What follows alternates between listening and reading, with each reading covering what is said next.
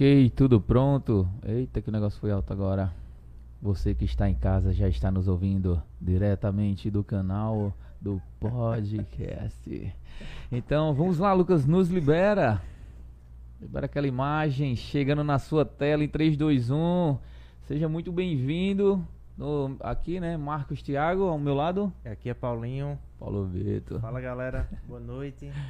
E o convidado de hoje é o mas Jack. calma, calma. É um ele é mágico. É, é, Paulinho, eu sou tem agoniado. uma agonia da molesta. Eu tô agoniado. tem condição não, rapaz. Cara, quem tá mais agitado yeah? hoje sou eu. Eu não tomei nem café, é. vou virar o giraia já já. então, já já vamos apresentar o nosso convidado especial, né? Só, Lucas, por favor, aquele. só o patrocinador aqui na tela do meio pra gente. Só pra gente falar de coisa boa, né, Paulinho? Paulinho que faz as introduções. Então, Pode falar de coisa boa e a gente poderia falar de outra coisa, né? Elas vida leve, produtos naturais, alimentação saudável, né? Tá gostando? Tá demais. Cara, eu tô amando, velho. Rapaz, eu nem esperava. Eu, disse, eu acho que será que vai ter hoje? Aí tá, já chegou aqui, já, já com já mandou recebidos, já já Jack vai aqui faz, experimentar com a gente também. Jack já conhecia? Elas não, e da Leve? Não, vai conhecer hoje. Vai conhecer hoje. É, a gente tá com dois Lucas agora, né? É. Dois Lucas. Lucas com K. Mas não vai virar Carol é. com K, não, cara. Pelo amor de Deus. Deixa só no Lucas. é, e Elas Vida Leve, galera que. Primeiro patrocinador nosso, né? É importante falar isso, né? A pessoa que, que é, investiu, né? Na, na, no podcast, que acredita. E. Poxa, a gente já recebeu vários feedbacks assim. É, esse final de semana, inclusive, eu fiz algumas encomendas para encaminhar, inclusive, para alguns colegas meus, enfim, para minha sogra, né, para Sônia, pessoal lá de Natal, Fazer enfim, a média também. É. e poxa, só feedback bom. E eu disse, o quanto a gente puder mostrar esse produto, pô, porque é um produto novo que tem na nossa região, que tem um grande potencial e assim o pessoal ainda não conhece. Eu digo, caramba, um produto da cidade o pessoal ainda não conhece. Então, você que ainda não conhece Elas Ida Leve, entre em contato com a Lua, com a Bi também, lá pelo Instagram. Entre em contato com elas, faz a sua solicitação, vocês vão receber o pãozinho quentinho feito no dia, né, Tiago? Justamente. Então você vai fazer o pedido. Ah, Tiago, vai chegar na hora que eu fizer o pedido? Não. Tem todo um amor, carinho e preparação. Porque os produtos são zero lactose, tem produtos veganos, a massa é de, de batata, batata doce. doce. Então é todo. Não é você fazer aquele pão já pesadão que ele vai estar tá fermentado e na hora sai. Então tem todo um amor e carinho até chegar no momento de chegar na, de ser entregue na sua casa. E Pra você que gosta de ricota, cara, a ricota vegana que não tem nada de apaixonou vegano. Apaixonou. Cara, eu me apaixonei pela ricota. Muito bom mesmo. É, a, aconselho também a fazer esse pedido, né? O, o, último que eu pedi foi o de, de gorgonzola. Aconselho também. Tomates secos. Muito bom. Tiago gostou mais o de, de carne, foi? Foi, seridó. Seridó é top. Seridó. Então é top isso. Você que ainda não conhece, faz seu pedido. Entre em contato com a Lua, com a Bi que elas vão estar lá prontas para receber o pedido de vocês e preparar o pãozinho quentinho. Show. Show. Elas, vida leve. Então vamos lá. Fazer agora as apresentações, né? Antes que o Paulinho tenha aquela ansiedade de já começar a perguntar o nome de onde veio a cidade. De... Então vamos lá. Ele, que já passou por 32 circos, né? Começou fazendo aquele, aquele truque do lençol e o cachorro procurava onde é ele estava. Depois começou a bater um baralho e esconder os ais de copa. Mas agora tá dando tudo certo. Cordelista também, viu? Ainda encanta a galera contando histórias. O nosso amigo Capitão Jack. Seja muito bem-vindo, meu amigo, ao nosso podcast. E desde já, brigadão também pelo, por ter aceito né, o convite. E ele que retornou agora para a cidade, né? O Rajnovense Nato retornou agora para a cidade, retornou do circo e veio compartilhar um pouquinho da experiência e tal, como é que ele entrou, como é que ele começou a fazer mágica, né? Acho que todo mundo já tentou fazer alguma mágica um dia e não conseguiu, mas seja bem-vindo, Jack. Ah, é... Primeiramente, né, boa noite a todos. E é uma alegria imensa poder estar aqui com vocês, compartilhar um pouquinho da minha história né? Eu acredito muito assim, né, que a gente quando começa compartilhar né, das nossas histórias, começa a compartilhar. É, quando você pega iniciativas como essa aqui do, dos rapazes, né? Que, que buscam propagar né, os talentos, né, dar oportunidade da gente vir aqui é, é muito importante, né? Então a gente tem que realmente agradecer é, e muito obrigado a vocês, porque isso que vocês fazem é uma coisa maravilhosa, porque a gente necessita, né? Eu, eu falo por mim e falo por várias outras pessoas, né? Que a gente às vezes necessita de um espaço para a gente chegar, conversar um pouco, contar a nossa história, e às vezes as portas são fechadas, né? Às vezes o pessoal lhe convida, muitas vezes eu vou em alguns lugares, né? Mas é, é mais assim, ah, vem aqui, faça uma mágica, né? Mas assim, essa parte de conhecer, saber de onde o artista vem, do é, é, sua trajetória é mais é mais difícil, porque sempre tem essas correrias ah, porque o tempo é fechado, é, é curto, não sei o quê. Mas como aqui um, um no como é que pode, né? É, é, é, interessante demais. Eu parabenizo aqui os rapazes por essa iniciativa maravilhosa, né? E só tenho a dizer aqui que vocês continuem aí, né? Batalhando nessa raça aí, porque com certeza, meu amigo, vai vai vingar, vai vingar com toda certeza. Obrigadão, obrigadão, Jack. É, é, o que eu costumo falar, o Seridó é um celeiro de artistas, cara. E a, e a, gente acaba muitas vezes, não é que é menosprezando, mas não dando tanto valor, ou valor devido, para o pessoal que está do nosso lado. E a gente acaba valorizando alguém que está lá na outra ponta. Só que às vezes tem um cara aqui do lado, ó, que conhece alguma coisa diferente, algo que talvez eu tenha dúvida, enfim. E é isso. Brigadão. As perguntas iniciais, né? Aí. Isso. A gente já sabe que é Currais Novenses, mas conte-nos mais sobre quem é Jack. Primeiramente, o, o nome em si, né? Diferente. Jack Seu Spell. nome é Jack mesmo? não, não, não. Vamos lá, vamos por partes, né? Então, é. o Jack, na verdade, é. Eu venho da, da área teatral, né? Eu ingressei no, no teatro desde a da do ensino fundamental, né? É, hoje em dia, é, ensino fundamental 2, né? Ali sexta, sexto, sexto ano, né? E foi quando eu conheci o teatro e me apaixonei. Então, desde então, passei a ingressar no mundo do teatro. Quando fui para o ensino médio, aí foi que foi mais forte em mim. Aí eu participei do, de, do, do PET, né? Então, eu tive um contato maior também com, com o teatro.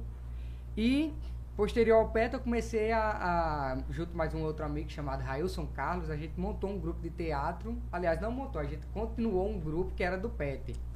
E a gente passou a fazer espetáculos, ah, né? Aí. Fazer espetáculos. Aí o que acontece? É, meu nome de batismo é Leidson.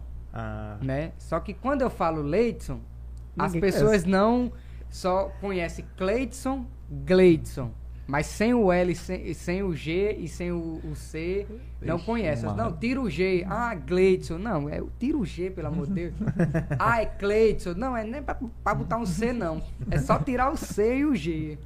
Então era difícil. Então, uma vez numa entrevista, a pessoa, você tem um nome mais fácil, não? E meu irmão se chama Johnny. E ele, ele tem uma resenha com os amigos aqui da, da cidade Inclusive um deles eu acho que vocês podem até conhecer, que é um vendedor da, de, de, na feira chamado Banana. Sei. Sim. Pronto, aí ele chamava meu irmão de Jack Johnny. Aí, quando eu passava lá por eles, né, que estava na resenha, aí ele me chamava de Jack Johnny Novo. Aí, poxa, meu irmão, eu sou Jack Johnny Novo. Aí, aí eu tenho aquelas coisas de escola, né, que a gente, assim, quando gosta do nome, aí fica anotando. Aí eu, esse nome Jack me chamou a atenção. Aí o Jack Leidson. Olha.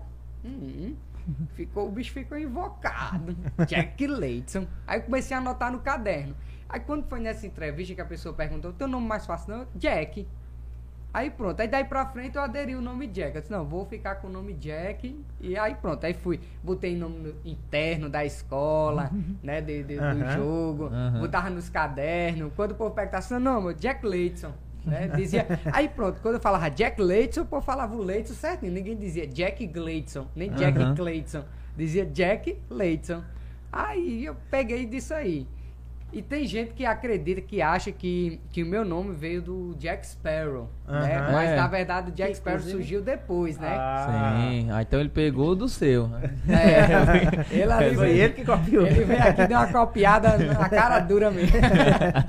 Aliás, não foi nem ele, né? Foi o, o roteirista, Roteirista. Foi dar um rolê no sertão. né? Aí ele disse, disse, não, rapaz, aquele cabo ali, é o nome dele, não vou chamar ele não, porque o bicho é, é, é- é demais ali, aí vai apagar os outros, né? Eita.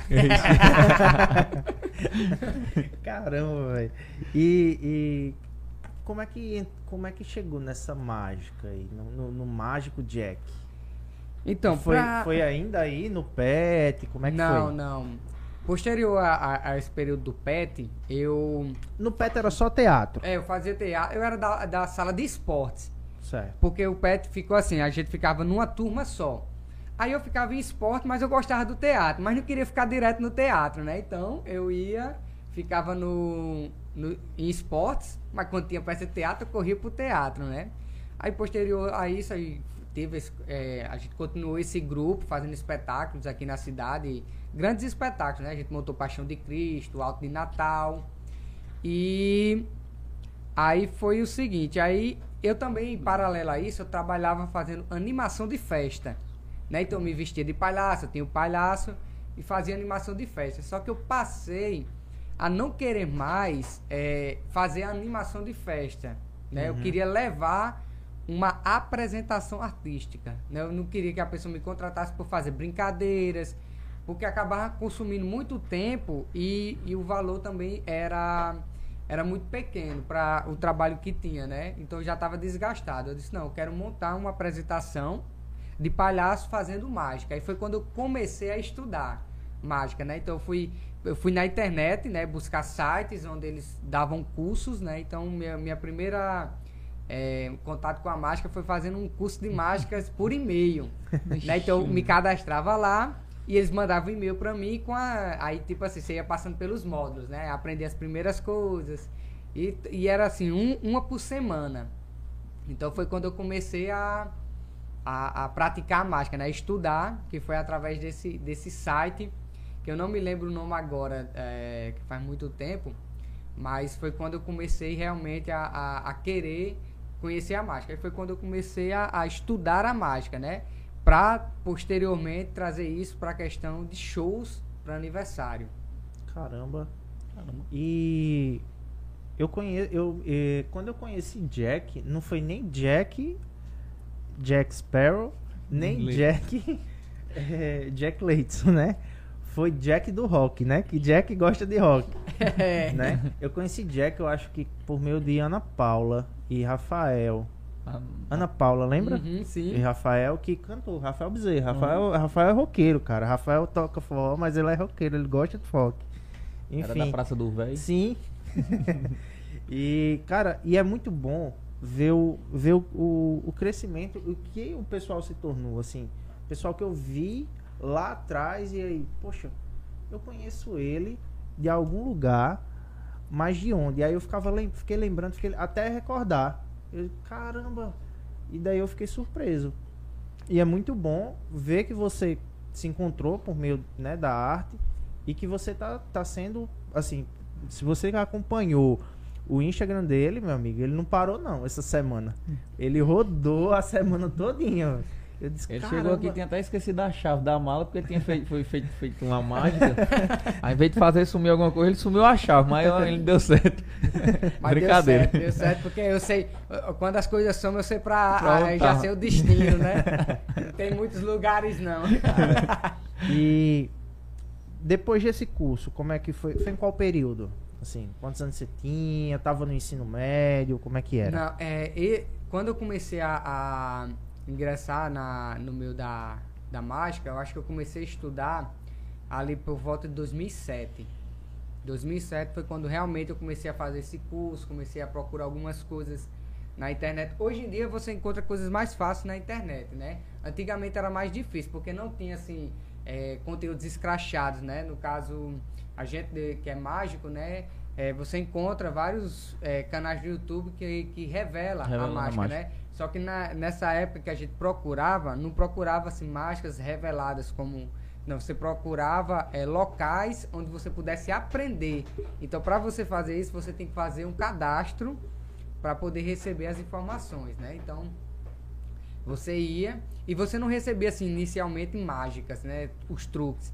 Você primeiro recebia informações históricas da mágica, né? Caramba, então, que massa. Para que você, tipo assim, para saber se realmente você queria uhum. isso, estudar a mágica realmente ou se você só queria saber o segredo, né? Então era uma coisa que era bacana, porque você passava primeiro pela introdução e se você passasse por isso, aí você chegaria à parte dos segredos. Caramba, massa, viu? Imaginei. Porque vai gerando, vai, vai, vai despertando em você uma curiosidade, né? Justo. E o cara que só quer saber o segredo da mágica, a curiosidade passa rápido, porque eu disse, cara, não vou querer perder meu tempo aqui, uma semana aqui lendo esse negócio, mas outra semana para ler outro negócio sem pegar na mágica. É, aí, aí, aí tipo assim, aí você, quando você descobre o segredo, aí você desestimula. Sim. Entendeu? Até, ah, descobri, pronto. Acabou. Acabou o encanto, né? Uhum. Você descobriu e tal. Então muita gente acontece isso. Descobre o segredo, pronto. Aí e nesse caso não, você vai, se você continua estudando, né, a questão da história, técnicas e tal, é, a tendência é você sempre querer aprender um pouco mais. E se você não tiver interesse, você não vai passar por essa etapa, né, diferente do quando você já pega o segredo. Aí você descobre, muitas vezes nem pratica, nem só descobriu e pronto, e por ali ficou, né? Então você não dá continuidade. Que massa, né? É bem interessante. Já na não sei se o Paulinho já ia passar para essa parte, mas por curiosidade mesmo. E questão de circo em si, como é que é, já chegou a, a, fazer também em circo, algum espetáculo, alguma coisa? Como é que já chegou a esse nível já? Então, é, o meu contato com o circo foi o seguinte, né? No ano de 2012, é, eu era professor da, de uma escola aqui em Currais, né? Uma escola particular, e que foi patrocinadora de um circo que veio para a cidade, que é o Circo Grock. Então, na época, é, eu trabalhava na escola, era carteira assinada, só que eu sempre ia pro circo, eu gostava demais, sempre amei a arte do circo, né? Então, passei aí quase todos os dias para o circo, é, assistir os espetáculos, mas não passava na minha cabeça de ir embora com o circo. Eu ia porque eu gostava. Com o tempo, eu fui me apaixonando e querendo conhecer a vivência cicense para eu poder dizer assim, eu vivi uma experiência circense, realmente. Não uma experiência circense de o circo vir para minha cidade, eu fui, trabalhei nele e pronto. Não, era, eu queria a vivência mesmo. Fazer uma mudança de circo, montar um circo, né, passar por toda a experiência realmente para eu poder dizer assim, eu vivi o circo, né? E só tinha como fazer isso saindo com o circo. Então, no ano de 2012, eu decidi ingressar no mundo do circo, né? Então deixei sair da escola, resolvi ingressar no mundo do circo e fiquei por muito tempo assim rodando. Eu não rodei vários circos, né? Eu entrei em um circo e permaneci nele porque a dinâmica dele era, era eu gostava, né? É, Cada circo tem uma dinâmica diferente, então? Tem as vivências, né? Alguns circos prezam é, algum um tipo de espetáculo específico, né? E esse circo que eu fui embora, eles tinham a, a questão assim de, de levar muito em, em pauta a questão da essência da arte, né? Ou seja, de não, não ter é, palavrões no, no espetáculo, Entendi. não ter coisas pejorativas, né? Ser um, um espetáculo inteligente e dar ao público coisas que... que Realmente ela... um conteúdo, né? Algo, algo que realmente se torne prazeroso estar ali, não... Isso Aí, tipo assim, aí era o tipo de espetáculo que eu gostava. E os palhaços, que é Espaguete Ferrugem, eram, são palhaços ótimos. Então já era fã deles, então é, foi só uma experiência a mais na, na minha vida estar tá junto com eles, né? É, mas assim, não estou dizendo que tem os outros circos que trabalham com, com é, tipos de espetáculos que às vezes tem palavrão, tem coisa e tal, porque cada circo ele vai é, é, é, vai se voltando para um determinado tipo de público, né? Então tem, tem cantos que, por exemplo, tinha pessoas que não gostavam do espetáculo da gente porque não tinha essas, é, esses tipos de conteúdo, né? Tipo, uhum. com palavrões, com, com coisas pejorativas, né? Mas tem o público que gostava daquele espetáculo mais é, mais inteligente, né? Assim, mais pensado realmente em trazer a essência do ser humano, né? Então, trazer a, os sentimentos bons, né? Trazer momentos de alegria sem eu lhe constranger, sem deixar você constrangido, sem você se sentir ofendido. Massa. Interessante. A questão. Já perguntar, tipo, e, e os truques em si que, tipo, do circo, era um pouco diferente do que você já fazia? Chegou lá, tipo assim, esse primeiro contato de começar a fazer. Já chegou sentando na janela ou. É. Não, Opa, não. senta Foi- ali, peraí, vamos devagarzinho. vamos olhando aqui. Quando eu entrei no circo, eu não era mágica, eu não tinha número Ah, nenhum, não tinha número para o circo. Eu falei com eles, queria eh, vivenciar o mundo do circo, mas queria vivenciar eh, toda a parte do circo, realmente, tudo. Mas eu não tinha número, então eu tinha que construir um número para poder entrar no picadeiro. Mas e- o pessoal lá já sabia que eu era artista, que eu, eu fazia número de pirofagia. Só que assim, eu fazia um número de pirofagia mais livre, não tinha um, um número específico, né? Assim, eu começo assim, no meio é é- assim, no final é assim, né? Eu não tinha isso, então eu tava trabalhando o número, então O que é isso? é número com fogo. Ah. Que curioso. Aí, o que acontece? Aí eu comecei a treinar esse número para prestar no circo. Só que como é número com fogo, é, você tem que ter um cuidado muito grande, né? Então, eu meio que era meio perfeccionista. Eu não queria entrar em cena sem antes ter feito minha, minha rotina dez vezes sem errar nenhuma. Sem errar que eu digo deixar o bastão cair. Então, sempre que eu ensaiava, às vezes eu fazia nove vezes, na décima o bastão caía. Só que eu tinha isso, eu disse, não, não posso, eu tenho que ir dez vezes e tem que ser perfeito, né? Pra, pra não. Porque assim, você vai mexer com um número que é, que é perigoso, né? Então você tem que ter total domínio daquilo, né? Então. Aí eu sei que nisso, aí eu fui, fui, fui treinando, treinando, não cheguei a entrar no picadeiro, né? Mas eu já treinava a mágica, mas assim, eu não tinha números grandes, porque uma grande dificuldade para mim era a questão de conseguir materiais de mágica, né? Comprar equipamentos. Então tinha uma lojinha de mágica que era na no shopping de Natal, um, um quiosquezinho que vendia umas mágicas, mas só que vendia mágicas é, que a gente chama close-up, que é a mágica de proximidade, né? Com baralho, com objetos pequenos, né? Então, para um espetáculo se apresentar no aniversário, não, não rola eu fazer uma apresentação com um público, tipo 100 pessoas sentadas nas cadeiras, eu mostrar um baralho uhum. e escolha uma carta, pronto, vou adivinhar. Aí, tipo, não, não era tão impactante, né? Uhum. É mais uma coisa pra eu fazer assim, próximo da- das pessoas e tal. Então, eu fui. é, Aí eu tinha esse negócio do ciclo mais. Do, do- da mágica mais fraco ainda, não tinha um número realmente. Aí eu no circo, eu entrei fazendo som e iluminação. Eu, o- eu comecei a entrar no, eu- quando eu entrei no circo, fazia o som e iluminação, né? Então dava a luz e, e- e o som do espetáculo. Então, praticamente, aí eu cheguei a estrear como palhaço um- uma vez, né? Fiz uma apresentação de palhaço, outra fiz uma apresentação, apresentação de pirofagia, mas não no circo. É, em eventos fora do circo, em hotéis que contratavam o circo para fazer a apresentação. Quando foi no ano de 2013, o circo viajou para Cuiabá, no Mato Grosso. E eu fui junto com eles. Quando chegou lá, é, teve uns artistas que não puderam continuar. Tiveram que retornar, porque uns faziam faculdade e tal. Aí o, o dono do circo chegou e fez, você faz mágica, né?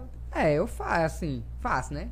Ele disse, não, porque o circo tem um material de mágica aqui. Se você quiser ensaiar e apresentar, a gente vai ter um programa é, amanhã. Se você tiver condições de apresentar, eu digo, opa, agora. Aí peguei um material lá, viu que o circo tinha. Aí como eu já tinha conhecimento teórico dos efeitos e tal, né? Então eu só fui treinar a prática. No outro dia fui pra TV. Sozinho, sem nenhuma instrução. Sem, é, não, aí eu Então, sem nunca ter feito, na real. é, né? sem, Treinando não, sem nunca ter feito pra, para, Na o público, pra- para o público. Sim. Mas eu tinha o domínio da, da, da ferramenta. da em si, ferramenta, né? porque assim, como eu já estudava, eu tinha a parte teórica, Aham. né? Então, eu não tinha os equipamentos, porque na época eu não sabia onde comprava, não conhecia loja de mágica. Aqui não tinha, aqui no, Aqui no Rio Grande do Norte, não tem. não tem. Não tem nenhuma loja de mágica que, que vem, venda. Você encontra às vezes assim, tipo em lojas de brinquedos, você encontra kits, mas são kits simples. Pequenos com- kits. que, que são mágicas simples, sabe? Mas assim, equipamentos re- realmente para mágicos profissionais só tinha no, no Shopping Natal, que era um quiosque da Magic Up. Só que hoje em dia não existe Não mais, existe mais. né? Mas, mas assim, agora já tem assim, é, aqui vizinho no Ceará, tem loja de mágica, tem uns colegas meus Aí eu fiz contato com vários mágicos do Brasil e comecei a adquirir materiais, né? Mas nessa época do circo, eu, fi, eu comecei com os materiais do circo. É, era uma coisa que eu ia perguntar, porque você já foi em Fortaleza? Não, ainda não. Não, ainda- fui, fui. Foi? Fui. Você percebeu que em Fortaleza, eu acho que toda esquina tem um, um panfleto, alguma divulgação de comediante, de alguma questão de comédia. Onde É. você andar, vai ter. Apresentação de fulano de tal, comediante, apresentação. E assim, é muito espalhado. Com relação a essa questão de, de artistas, né? é, vo- o Rio Grande do Norte ainda é escasso? Não, assim, em, a- em questão de artistas, o Rio Grande do Norte tem muito, né? Como você, você até comentou aqui no começo, que, que você falou até que o Seridó é um celeiro de, de muitos artistas, né? Aqui no, no Rio Grande do Norte a gente tem muitos artistas, né?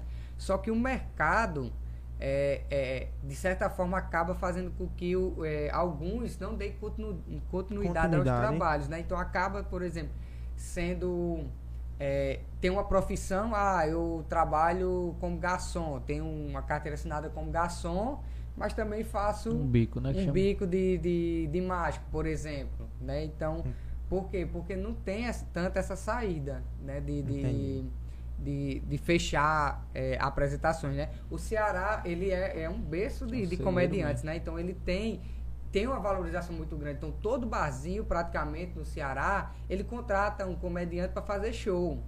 Mas aqui não tem esse hábito. Aqui o hábito aqui é tipo assim, ah, vou contratar um, um músico para tocar. Por quê? Porque um músico, eu posso contratar um músico por tanto e ele toca para mim quatro horas. Aí, ah, vou contratar um mágico. Mas o mágico é mais caro, mas é tipo assim, é, fica uma hora. Entendi. Entendeu? Então, aí acaba não, não tendo essa saída. Então, como não tem esse hábito aqui, acaba ficando perdido essa questão de, de, de, de artistas, né? De outras modalidades, é, fazerem esse, essa- esses tipos de, de, de eventos como lá no Ceará, né? Que tem bastante com comediante.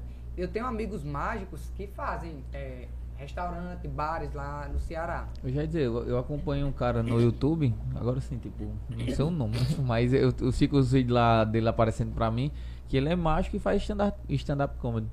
E tipo, faz. Só que a mágica dele é como se fosse uma máscara, uma, uma mágica tirando onda mesmo, sabe? É. Tipo, se der errado, não sei o que lá, opa, peraí, vai estragar meu truque. Meu, tá entendendo? Ele fica tirando essas ondas assim e a galera vai entrando no negócio. É porque assim, cê, é, Viu que foi uma na- saída, né? Pra... Na arte mágica tem assim uma questão entre é, o, o tipo de segmentos, que, é, o tipo de caminho que você vai seguir. Tem uma arte clássica e uma arte mais interativa, alguma coisa do tipo assim? Não, na, não? na mágica tem assim, tem as categorias, né? Como eu falei, close-up, a mágica de proximidade, mágica de palco, grandes ilusões, né? Que são materiais maiores, Sim. né? Aquele negócio de serrar a mulher e Isso, tal. aí já são grandes ilusões, são aparelhos grandes. A mágica de palco se encaixa no mais do que eu faço, que é, que é uma apresentação mais teatralizada, com efeitos, pode, pode ter efeitos grandes e efeitos pequenos, mas existe o contexto, você faz no Entendi. palco, com a plateia lá na frente. Uhum. Aí tem Street Magic, que é a mágica que é, é parecida com o close-up, mas é que você faz na rua. O negócio do circo também, com relação a, a esses truques e tal, é, a- foi, foi barrado a utilização de animais, né? É, assim, não existe uma lei que regulamente isso. Entendi. Né? Em alguns estados, em algumas cidades, existem leis é, estaduais ou municipais que proíbem o uso de, de animais na é, uso de animais em apresentações artísticas, né? Mas isso é assim, é uma questão que é bem delicada, sabe, de, de, de- de falar, porque assim, por exemplo, é, eu não posso, por exemplo, utilizar um pombo numa apresentação porque se caracteriza, caracteriza maus tratos, porque eu estou maltratando o animal, né? O pombo. Entendi. Mas aí no caso de um rodeio, por que, que o rodeio, então, se caracterizava a mesma situação? Uma vaquejada, a mesma situação, entendeu? Aham. Tipo assim, se é, é, o hipismo, por exemplo, também, né, que quando o cavalo cai, cai de cabeça, se machuca, às vezes tem que ser sacrificado, né? Então, assim, na minha concepção, o- é, se é proibido o uso de animal por conta de, de a questão dos maltratos e tal, deveria ser de, um- de uma forma geral, porque não faz sentido eu proibir você de usar Entendi. um pombo na sua apresentação, porque eu caracterizo maus tratos, mas eu libero o rodeio que é o cara que vai é, estressar um animal para ter ficar chacoalhando para derrubar o cara de cima. Existe algum bloqueio para essas grandes máscaras? Porque eu, eu me lembrei aqui dessa questão que o pessoal utilizava muito, colocava lá uma mulher muito bonita, tal, dentro de uma caixa e tal, serrava e tal. E tem algum bloqueio? Tem alguns estados que não aceitam, alguma coisa do tipo ou não? Assim, é, vai do, at- do artista. se, Não, ele, não. se ele conseguir util- se ele conseguir fazer, ele Não, pode fazer. Não existe assim um critério em relação a isso não. Entendi. O mágico ele monta a sua apresentação de acordo com o que eh, ele pretende apresentar, mas não assim é, em relação a isso assim de ser barrado um tipo de apresentação específica não. Só quando é, por exemplo, Não. nesse caso de animais. Porque eu fiquei preocupado com E- relação a essa questão justamente de apresentar um certo risco e tal, Sim. né? Mas não, ah, mas não, porque assim, quando o mágico ele vai fazer. Aqui no Brasil não tem muito, né? Tem alguns mágicos que fazem, mas assim, todo, todo efeito de, de, de mágica que contém riscos, né? O mágico ele tá. é, ele tá. Ele tem assim, ele, ele tá. apto é, não, não é apto, ele tá assim, ele tá. Agora que ele tá me fugindo a palavra. É, é, tipo assim, ele vai correr o risco, ele tá ciente do risco que ele tá correndo. Só que assim, um mágico, é, um bom mágico, ele tem que ter certeza daquilo que ele vai fazer. Né? Então, às vezes você- vê que ah, mágico morreu fazendo um truque de escapismo, né? Como Uhum. teve um recente do cara que morreu num- num, é, dentro de um cofre no rio, né? Acabou se afogando e tal. Aí foi o que? Ah, porque a máscara era perigosa e tal, não sei o quê. Deve ter acontecido algum, algum problema dentro da, da construção do efeito que fez com que ele não conseguisse realizar o, o átomo, né? Mas assim, teoricamente, principalmente os efeitos de risco, o mágico ele tem que estar totalmente, é, 100% é, certo do que confiante. de que, que né? vai fazer. Não, tipo assim, a, a própria aparelhagem, o equipamento, Ah, é, é, a questão de, de, de física dele, né? Por exemplo, um mágico que vai fazer um, um, um coisa de escapismo na água, ele tem que ter uma preparação anterior de respiração para poder passar mais tempo dentro d'água, né? Tipo assim, ah, eu quero fazer um, quero escapar de uma camisa de força dentro d'água. Eu não vou pegar no outro treino, sair da camisa de força, pronto. No outro dia eu vou para dentro d'água e faço. Não. Tem uma preparação tudo, né? a- dentro da água e tal. É, um exemplo grande, eu não sei se vocês conhecem, David Blaine. É um Sim, mágico sim, muito sim, conhecido nos Estados Unidos e é um mestre em relação. Ele ficou muito conhecido com a questão do street magic, mas também Uhum. através do escapismo, né? Então, ele fez cirurgias para adaptar o corpo dele para poder realizar Caramba, certas caramba. mágicas, né? Então, certas mágicas que ele precisava fazer, ele fez algumas cirurgias para poder estar apto a realizar aquilo ali, né? É uma coisa assim, muito suprema e tal, mas assim, acaba sendo um, um, um baita efeito, né? Mas assim, são coisas, por exemplo, eu não, não, não, não faria até mesmo porque não é o meu estilo de mágica, né? Essa questão do escapismo. Eu faço alguns efeitos de escapismo, mas não assim, aos extremos. Hum, Entendi. Eu Bacana, tava aqui cara. só lembrando de Crisêndio também, né? Que ele faz essa Crisêndio também é, é muito, muito forte, né? Dos Estados É. Unidos. Você já teve algum contato com algum estrangeiro? Já, já, Já? tive. Porque assim, né? Quando eu comecei na mágica, no circo, é, aí eu comecei a, a entrar em contato com outros mágicos, né? Do Brasil todo, né? Conversar, entrar em grupos de mágica, até mesmo para adquirir objetos, né? Efeitos mágicos. E é, passei a frequentar é, congressos de mágico, né? Congresso de mágico pelo Brasil. Então, no ano 2014, eu fui para o meu primeiro congresso, que foi no Rio de Janeiro, que aí foi o Magic in Rio. Então, lá eu tive contato com um, um grande mestre da cartomagia, chamado Danda Ortiz, que é, ele é espanhol e é um baita mágico. O cara é, é assim, quando você vai pro congresso de mágica, que você chama um mágico para apresentar, é, dar uma conferência para mágico, o cara não pode ser só um mágico, não. O cara tem que ser um. Ou mestre. mágico. Ou mágico. É assim, porque você vai fazer para mágico. Então os Aham. mágicos já conhecem. Então, ah, peguei o baralho. Ah, já Ah, sei o que é que ele vai fazer. é. Tá, Então já conhece Aham. é, alguns efeitos, né, alguns truques de mágica. Os mágicos já conhecem. Então o cara que vai dar, fazer é, efeitos de mágica para mágico, o cara tem que trazer mágicas que encanta. Então, eu vi lá no Magic Rio esse, esse cara fazendo mágica lá e mágicos. Eu era iniciante na época, assim, eu me considerava iniciante, né? assim, aí já atrai Mas os olhos, né? eu vi mágicos experientes. Meu irmão, com, não tem condições, não tem tipo assim, os mágicos Aham. experientes fazendo caras e bocas porque o cara fez coisa lá de de ah, o cara escolheu uma carta, mandou quatro pessoas escolher uma carta, cada um escolheu, botou no baralho, ele não tocou no baralho em nenhum momento, cada um foi tipo, ele passa as cartas, o cara ia passando as cartas, ele não tocou no baralho em nenhum momento. Aí ele, pronto. É, quando você quiser parar, você para. Aí a pessoa passava a carta, passei aqui, tem certeza é essa? Aí o cara, não, passar mais duas. Tem certeza? Tenho. Pode virar. Aí era a carta do cara. Caramba. Então, cara, isso pra gente não tem condições, porque assim, se ele toca no baralho, a gente sabe como é que ele pode, pode ter feito, Aham. né? Porque a gente conhece técnicas, mas quando você pega assim que o cara não tocou no baralho em nenhum momento, quem fez foi só as pessoas que participaram, a gente, nossa, meu irmão. Então, foi, é, foi assim, pra mim, foi incrível, né? Então, tive contato com muitos mágicos é, é, de fora através desses congressos, Sim, né? sim. Muitos mágicos.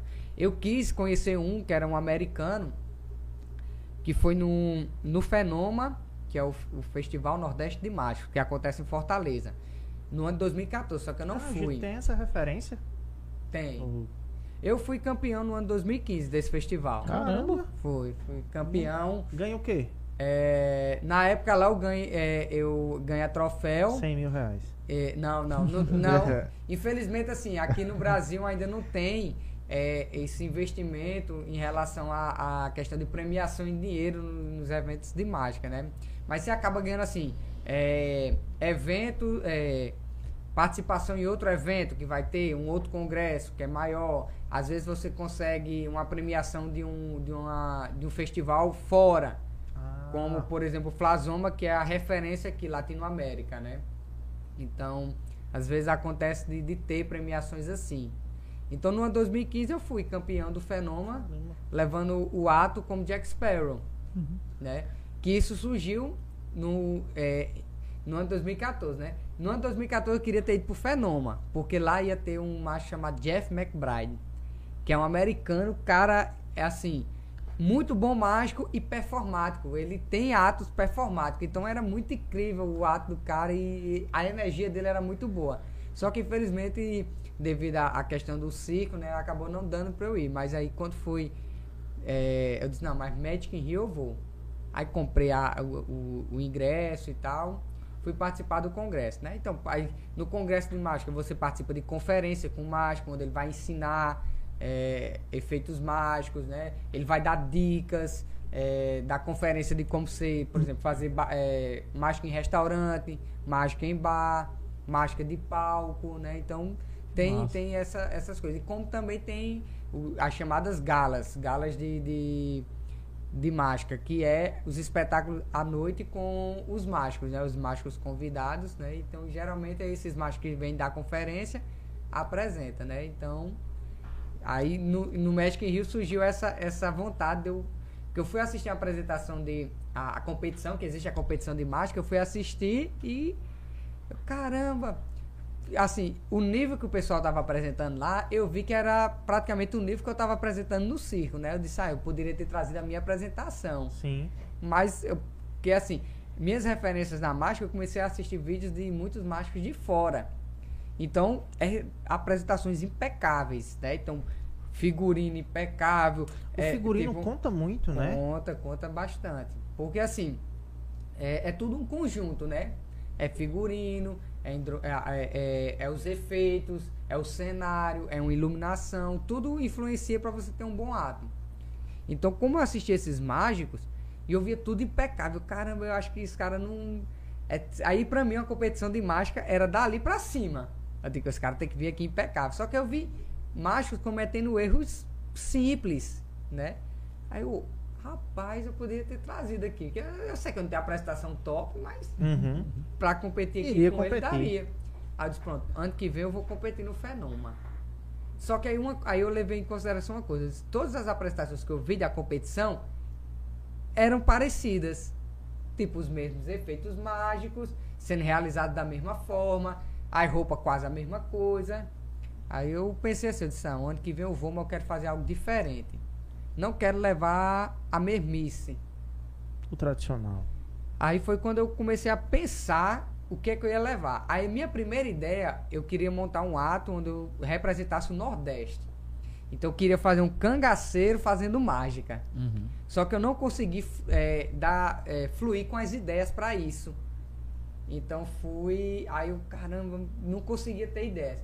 Depois me veio em mente é, o Jack Sparrow, porque eu já me fantas- fantasiei de Jack Sparrow aqui numa brincadeira com os meninos, a galera do rock. Uhum. Eu me fantasiei com. Eu disse a um, um amigo meu, Francis.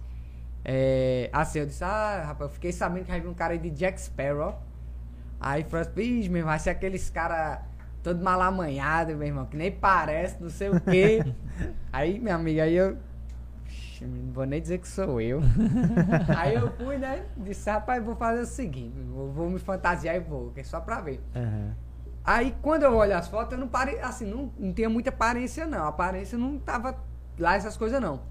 Mas pela minha questão do teatro, eu fazia os trejeitos do Jack Sparrow perfeitamente. Sim. Uhum. Então, isso, só o fato de eu fazer os trejeitos me tornava a cara do Johnny, do Jack Sparrow. Aham. Então, quando eu me fantasiei, a galera, meu irmão, que massa, doido e tal. Eu peguei uma roupa do teatro, fui improvisando, deixei crescer aqui um pouquinho a barbicha, aí fiz umas barbichas falsas e pregava aqui. chegava no, no- Aí cheguei lá, a galera ficou vidrada nisso aí. Aí eu, meu irmão, que tal se eu fizesse Jack Sparrow fazendo mágica? Aí fui conversar com os amigos meus mágicos, falar sobre a ideia, todo mundo gostou. Aí um colega meu, que é um mágico daqui, é, Rian Razani, falou assim, É ó, daqui mas de onde? ele é ele é de Natal. Sim.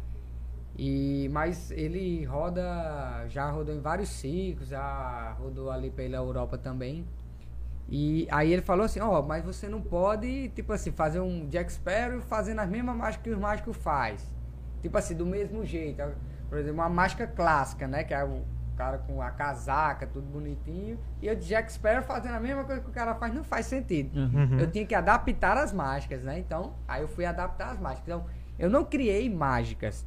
São, eram mágicas existentes que eu adaptei, modificando o, o tipo da mágica, né? Tipo, é, por exemplo, uma bengala. Tem um efeito que é a bengala que flutua, sabe? Uma bengala que ela flutua no ar. Aí eu pensei, o que é que eu posso trazer do pirata para fazer esse efeito? E era um efeito que eu gostava muito e eu queria fazer. A A espada. espada. Aí eu peguei e fiz a espada que flutua. Quando eu levei esse, esse ato pro Fenômeno, que eu fui apresentar, a reação dos mágicos era muito, muito top. Porque assim, os mágicos viam pegando os objetos, mas não sabiam o, que ia, o que ia sair dali. Então eu peguei a espada e tal. Quando eu- a espada começou a flutuar, os mágicos. Uou, Caraca. caramba! Mesmo o carro na hora, os caras. Caralho, que ideia massa, doido! Então, assim, aí isso aí eu de caramba, então eu consegui realmente surpreender. Sim. E foi a, aí foi o que, através de- desse ato, né, que aí eu fui campeão do fenômeno, né? Por conta dessa diferença Uhum. e também da questão da técnica também, né? Então, levei Jack Sparrow fazendo os trejeitos, coloquei as coisas que era dentro da, da, da temática de pirata e fui. Que massa. Eu lembrei até, tipo assim, cortando um pouquinho, mas tipo, eu lembrei até num, CD de Rosa do Saron, que eles fizeram, acho que é um cor- com analogia, acho que é a circo, eu não lembro direito. Mas era desse jeito, era assim, era uma introdução nada a ver, a galera ficava todo mundo assim, esperando. Aí quando entrava a música mesmo, pô, cara, não, não acredito não. Acho que, acho que era a mesma reação da galera lá, tipo, não, o que, que esse doido vai fazer com essa espada? Lá, não, acredito não, tá entendendo? Porque, Me vi assim, agora assistindo. Na construção do ato, é, as mágicas não aconte... não era eu fazer, não era o Jack Sparrow fazendo mágica. As mágicas iam acontecendo sem ele querer. Era como se ele estivesse num ambiente ah, mágico. entendi. E do e nada acontecia. começam- Então, ele encontrava e ele ia encontrando as coisas. Ele ia encontrando partes da, da roupa dele. Ele encontrava a espada. Caramba. Aí a espada ganhava vida. Né? Ele Sim. pegava a espada aqui, olhava aí. A Gravou? espada. Hã? Gravou? Tem gravado, tem, Tem? no YouTube. Aí você botar Mágico Capitão Jack, você encontra aí. É, minha apresentação Fica a no. dica Procura ó. aí, Lucas, pra gente ver É, botar na tela. aqui. tem, tem até uma- um, um ato meu onde eu tô. que- que eu fiz uma, um, um fragmento no programa do Silvio Santos. né? Que eu fui no ano de 2015, depois Sim. do Fenoma. É, aí eu fui convidado a apresentar lá no Silvio Santos, né? No, no quadro dos mágicos. Caramba. Aí Mas, levei- mas de Jack Sparrow De também? Jack Sparrow, De Jack? esse ato, né? Aí fui, levei esse ato pra apresentar lá. tem história, É. velho. Caramba. E quais foram os estados assim que você circulou? Porque você, como você fazia parte do circo, e a ideia do circo que eu tenho é que ele vive em constância, em constante mudança. Então, é, janeiro ele tá aqui, 15 dias ele tá aqui de janeiro, 15 dias ele tá ali, e daí ele vai mudando, vai mudando, vai mudando, e aí? É, a, a, a questão circense é mais ou menos isso aí, né? O circo que eu tava, ele não seguia muito essa dinâmica, porque a quantidade de pessoas que trabalhavam era, eram pequenas, né? Então ele não mudava assim, por exemplo, de 15 dias. Era muito difícil ter uma coisa assim, porque acabava que os próprios artistas montavam e desmontavam o circo. Então acabava sendo cansativo Hum, cansativo. fazer essa dinâmica.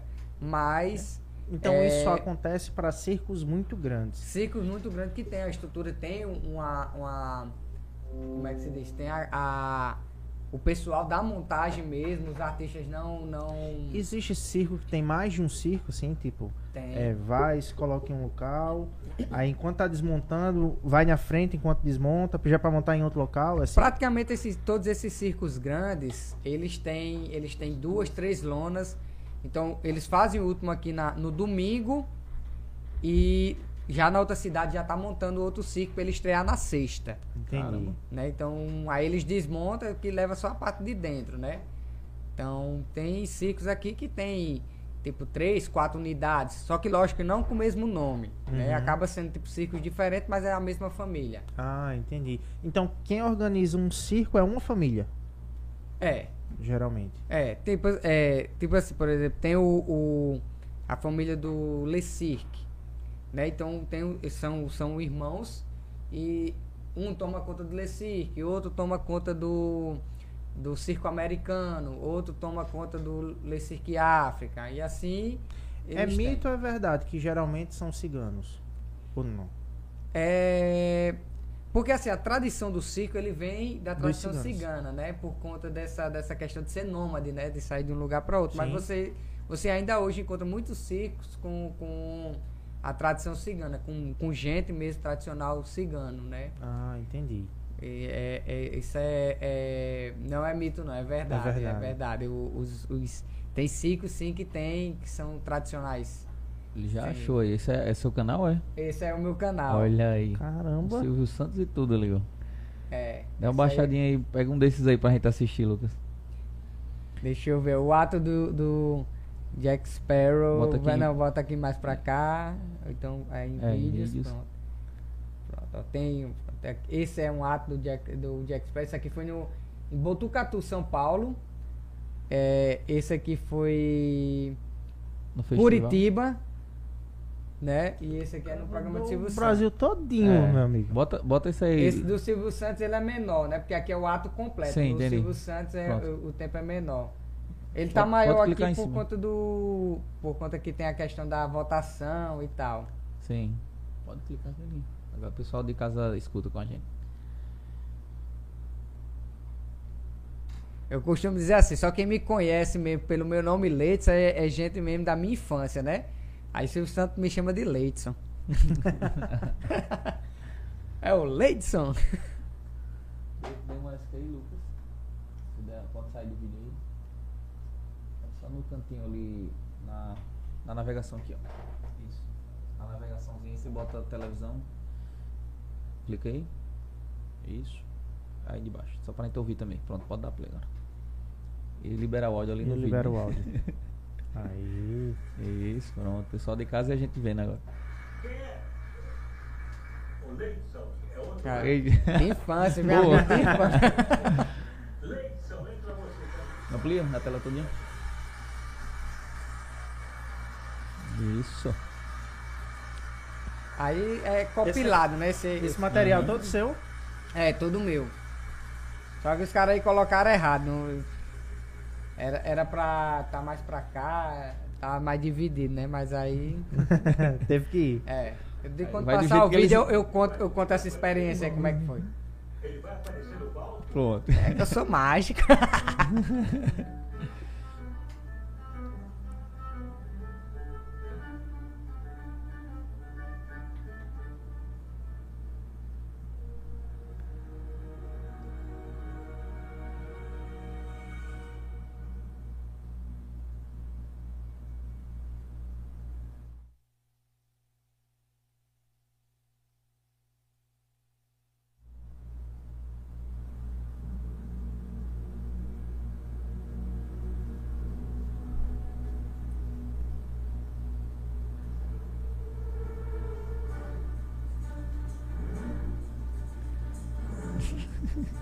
Paulo impressionado com.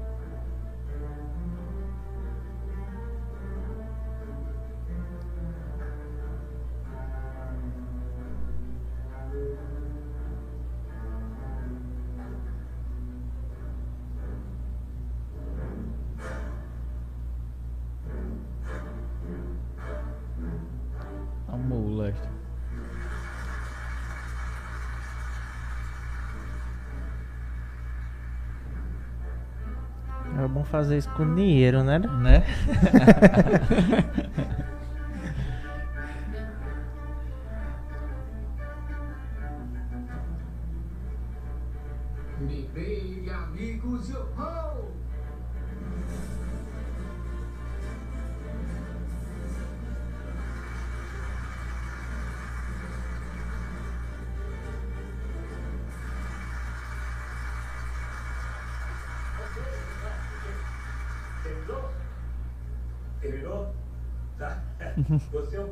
Caribe.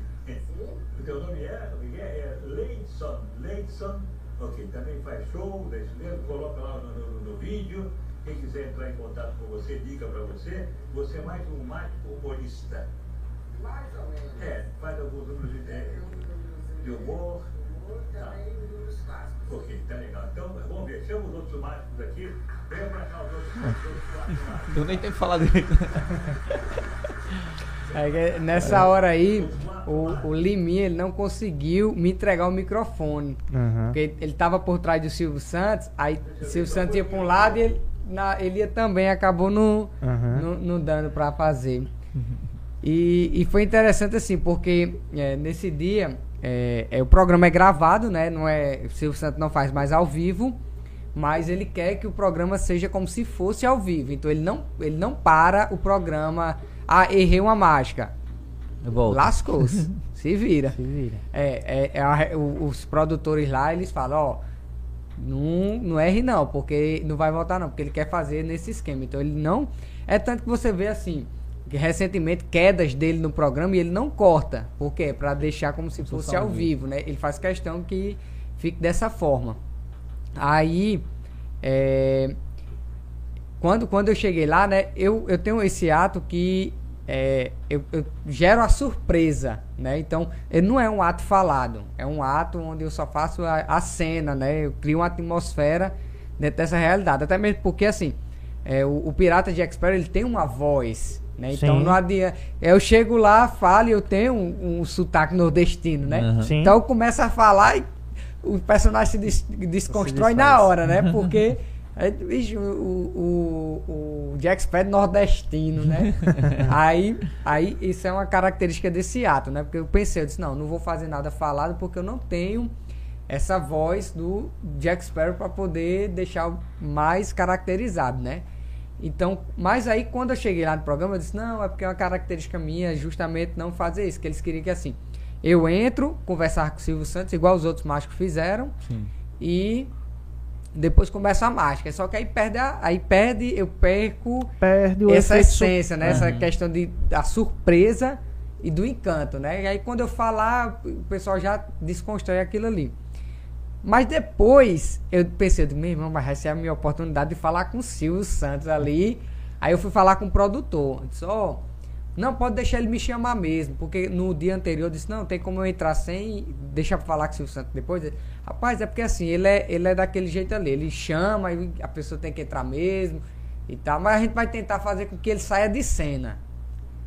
Aí foi, quando foi no outro dia eu disse, não, era de bobeira. Aí fui falar com o cara lá, aí o cara, aí o produtor não quis. Ele disse, não, porque justamente isso que você falou da questão da atmosfera e tal, não sei o que, eu pego o povo de surpresa, então é melhor deixar do jeito que tá mesmo. Não me deixe, não, pode eu entro mesmo, não tem problema não. Mas deu pra dar uma conversadinha com ele Não, ali? Não, posterior não, porque foi o seguinte. é, o programa tava, tava marcado pra gente começar a gravar às 9 horas. Silvio Santos chegou, era 11. Né? Então, duas horas de atraso. E meu voo de retorno era às duas horas da tarde. Então, até gravar, eu guardar as coisas. E é São Paulo, né? Então, eu, é, ia pegar o voo em Guarulhos, era uma distância, né? É tanto que eles queriam que eu apresentasse, fosse o primeiro a apresentar. Aí na minha cabeça já tava nisso, né? Que eu ia ser o primeiro por conta disso. Mas depois eles vieram e disseram: Não, você vai ser o último. Me deixaram por último. Disse, não, porque você tem essa indumentária e tal, não sei o que, então fica mais interessante a gente deixar você por último. Não, mas aí é a questão do voo. Eu disse, não, vai dar tempo, vai dar tempo. Né? E acabou ficando, eh, eu ficando por último. E uma coisa que eu achei muito interessante assim, é que o público lá, né, as meninas que ficam no, na, na plateia, elas chegam cedo. Então eu cheguei lá umas oito e meia, elas já estavam lá. Caramba. Maria. Então elas já estavam lá. Então elas ficam no programa. Quando eu tava vendo os outros mágicos apresentando lá, elas tipo, com a cara de sono. Eu digo, meu pai do céu, eu vou apresentar aqui eu sou mais o último. E aí vão tá tudo. Dormir. Só que assim, aí eles botam uns aplausos é, é, falsos, né? Aham. Mas lá no dia teve esse aplauso. O pessoal se animou, a plateia tava animada. Elas. Opa! Via, tipo assim, fugiu do convencional, Aham. então acabou animando. Então teve aplauso das meninas lá, elas gostaram. Aí, aí foi que eu fiquei mais tranquilo. Eu disse, ah, cara, ainda bem, porque eu pensei que. Porque quando eu tava vendo os meus amigos apresentando, é, eu vi assim, as caras de sono, as meninas bocejando. E não é porque a apresentação do- dos rapazes não era bacana, não. São mágicos tops. Um deles foi campeão latino-américa, né? Então, é, é questão do cansaço mesmo, porque chega muito cedo e fica lá muito tempo lá naqueles bastidores, cansados, ah, né? Então, é, mas foi assim, foi uma experiência muito bacana. Eu não tive esse contato assim de falar com o Silvio Santos depois, porque eu teria que es- esperar realmente terminar o programa, terminar a gravação de tudo para poder ter, para ver se conseguiria falar. Eu também não vi outros artistas lá, né? Porque é, é, foi isso. Cheguei, fui camarim, me preparei, ajeitei o material e é grande lá, né? Então, ali no programa do Silvio Santos, naquele dia a gente ia gravar o, o quadro dos mágicos e tinha umas outras coisas que ia gravar, né? A- Tudo não é gravado no mesmo dia, né? Porque Silvio Santos ele não tem condições de gravar o programa todo no mesmo dia, então é separado por, por blocos, né? Que ele grava. Mas Ah, essa questão assim, ele grava é, tipo assim, uma tomada até o intervalo. Aí pronto, intervalo aí você pode tá normal, mas assim, a cena todinha eles não cortam não, eles deixam porque é, um, é uma coisa que ele faz questão que seja é o a, a- o programa ser gravado como se fosse ao vivo. mesmo sendo gravado, mas ele quer que pareça que seja ao vivo. Bacana. Com relação a- aos lugares que você já visitou, por onde você rodou tanto durante Ó, esse, pe- eu esse andei- período de curso, de Andei circo, né? bastante com o circo. Mato Grosso, Rondônia, né? Fui até Rondônia, Goiás. É, a gente. Minas eu não considero, porque a gente rodou uma cidade em Minas. A gente entrou em Minas e voltou pro Goiás, né? Mas aí com Brasília, né? A capital, a capital do, do país. Brasília a gente fez, muito bom Brasília. É um público bem, bem culto, um pessoal assim gosta do tipo de espetáculo, né? E aí assim, com com a máscara eu fui eu fui para Curitiba, fui para São Paulo, algumas cidades de São Paulo, é, próprio no Goiás, andei em algumas cidades com espetáculo, com um, um amigo nosso que é mágico também, que é português, e fechou uns espetáculos em Goiânia, é, em Anápolis, né? A gente fez. Bacana. É, todo circo tem, tem, tem um parque? Eu sempre quis. Parque não. Não, né? Não, faz parte ou. Não. ou- Às vezes tem circo que tem e outros que não. É porque assim é, é, é complicado, tem uma despesa muito grande para você fazer o transporte, né, desse material, né? Então acaba sendo ficando oneroso essa questão, sabe? O Circo Grock teve uma época que teve parque junto com o circo, mas é, é muita despesa, porque são Entendi. várias carretas, então mais mão, é, mão de obra para montar os brinquedos, né? Então aí acaba ficando. Se você não tiver pegar, é, que a gente chama assim, as cidades, para o circo a gente chama praças.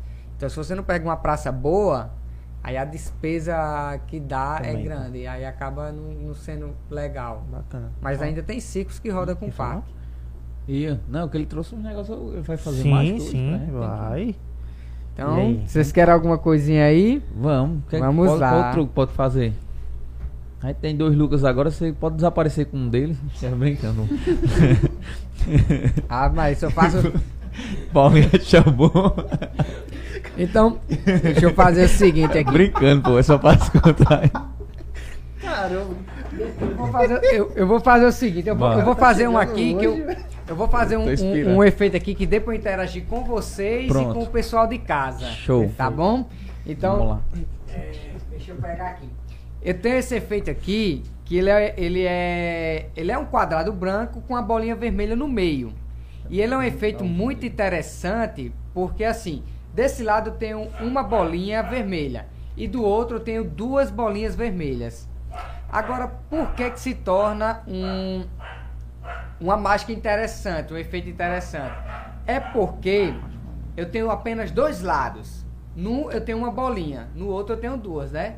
Mas o que torna interessante é porque eu posso fazer virar três. Mas mais interessante é que vira quatro também. Quatro bolinhas. E é uma mágica que diz assim, o mágico ele não pode repetir as mágicas, não é verdade? O Lucas vai entregar, viu a máscara, Lucas Mas, falando. mas olha só, o mágico não pode repetir a mágica. Mas essa mágica eu posso fazer quantas vezes eu quiser. Eu posso ter uma bolinha, posso ter duas, três ou quatro. Só que o mais interessante é que eu vou fazer o seguinte, e hoje aqui, esse dia de alegria, estar aqui com vocês, eu vou revelar como é que eu faço essa mágica pra vocês. Vocês gostariam de aprender? Ah, É o primeiro Ah. curso de mágica que eu vou dar online Ixi, aqui ao Maria. vivo, né? Não sou Mr. M, tá, gente? Essa aqui Tá é uma mágica simples. Chega tá? no Natal fazer com a família, bora. Olha só, essa mágica ela é bem simples, porque consiste no quadrado branco com uma bolinha vermelha, certo? Não, na verdade o segredo dessa mágica se encontra nessa mão. É porque na verdade são duas bolinhas vermelhas pintadas aqui. Só que quando eu coloco a mão aqui e digo que tem apenas uma, todo mundo acredita. Mas são duas. Quando eu vir aqui, eu digo que tenho duas. Mas embaixo dessa mão existe a terceira. Quando eu cubro, é duas. O mais incrível ainda é porque como é que você faz virar três? Não faço virar três bolinhas, porque não existe a terceira. Lembra-se? É porque eu só inverti a posição. Quando eu coloco a mão aqui, Ah. eu tenho uma. Se eu virar assim, eu tenho três. Basta só dizer que tem e vocês acreditam. E a mesma coisa acontece com quatro. Digo que tem quatro bolinhas, todo mundo acredita, mas não tem. Na verdade, são só três. A mão fica aqui fazendo a posição da bolinha como se fosse sem querer que eu estivesse cobrindo aqui. Mas quando eu digo que tem quatro, todo mundo acredita. Então vocês entenderam como entendi, funciona? Entendi. Maravilha. Então vamos recapitular aqui para ver se vocês aprenderam realmente como é que funciona. E você aí de casa também. Vamos lá. Quando eu mostro aqui dizendo que eu tenho uma bolinha, na verdade eu tenho quantas? Duas. Muito bem. A Olha mão aí. cobra a segunda e todo mundo acredita que só vai ter uma. Quando eu vir aqui, eu digo agora que eu tenho duas. Mas na realidade eu tenho quantas? Três. Três. Muito bem. A mão cobra a terceira e todo mundo vai acreditar que só tem duas. Aí quando eu vir aqui agora, eu digo que tenho três bolinhas. Justo. Só que na realidade eu tenho quantas? Duas. Muito bem, que a mão cobre espaço vazio, mas todo mundo vai acreditar que tem três. certo? E a mesma coisa com quatro. Quando eu vir aqui, eu digo que tem quatro, na verdade eu tenho. Três. Muito bem, três. O espaço vazio fica com a mão cobrindo aqui, mas todo mundo acredita que vai aparecer as quatro bolinhas. certo? Mas assim, vocês ficaram com dúvida em alguma, em alguma parte aqui da mágica? Que macumba é essa, mano? Só na parte da mão mesmo. Da, da mão, não, vou explicar. É porque às vezes o pessoal fica confundindo essa quarta bolinha, É. porque não entende. Mas é assim, ó.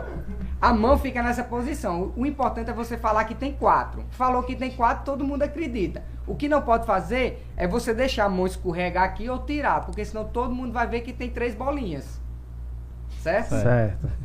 Entendido, né? Agora? Entendido. Pronto, vamos lá de novo. Então vamos lá, né? Então, desse lado eu tenho. Quatro. Não, gente, é três bolinhas. Sim, é verdade. Quatro é quando a mão Quando tá aqui. cobre, justo, Isso. Aí quando eu tiro aqui, são três bolinhas. O espaço vazio. Peraí, vocês estão. Tem Ah, quatro. porque vocês estão vendo quatro bolinhas aqui? É. Não, gente, é, é três bolinhas. Acho que vocês estão, vocês estão impressionados com, comigo aqui. Estão Rapaz. realmente acreditando que tem quatro. Mas não é não, gente. Porque se fosse assim, vocês iam dizer que tem cinco, que tem seis. Tá peste. Mas assim, se realmente vocês estão vendo quatro, cinco, seis bolinhas aparecer, vocês que- vão querer também que eu explique como é que essas bolinhas aparecem, né? Sim. Não se preocupe, gente, eu vou dizer, essas bolinhas só aparecem por um motivo. E o motivo é isso, ó. É porque eu sou mágico, Ah, é por isso que elas tá. aparecem. Já tava ansioso aqui, pensando que era outra coisa. mano. Se eu não tivesse meu dito, eu já tinha pensado que era macumba. Caramba, Ah. Toda mágica é ilusão. Sim, sim. Sim. Toda mágica. Na verdade, a mágica, ela é. É, é a habilidade que o mágico tem de, de.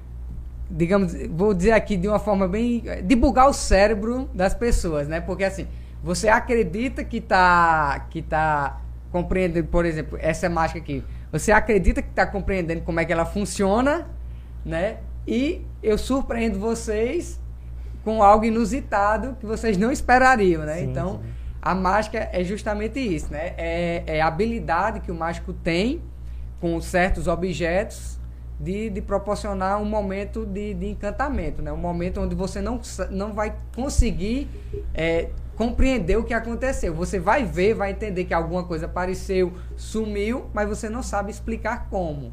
Às vezes você até tem tipo, possibilidades, mas você não tem certeza. Você, tipo assim, ah, eu, ah, não, eu acho que ele fez assim. Aí possa ser que é, possa ser que não é, mas você não tem a certeza como é que faz, né? Então, por isso, a, a, a beleza da mágica é justamente é, é causar esse, esse encantamento, esse momento onde você fica querendo. Você mas- entendeu, mas não entendeu. É. Você ficava, E- peraí, tem uma bola ou tipo- não tem? E esse tipo de mágica, assim, onde eu trago, dou a entender ao público que ele está sabendo como está acontecendo Sim. e, e de uma hora para outra eu modifico aquilo e a, plate, e a plateia fica assim, tipo, poxa, eu tava entendendo agora e agora não. Então, é, faz com que a, é, é diferente do se eu chegar aqui e fizer é, só aquela primeira parte. Aquela primeira parte já é uma, é, já, já vira uma mágica, né? Se eu não mostrar para vocês como funciona, vocês acreditam que realmente aconteceu aquilo, né?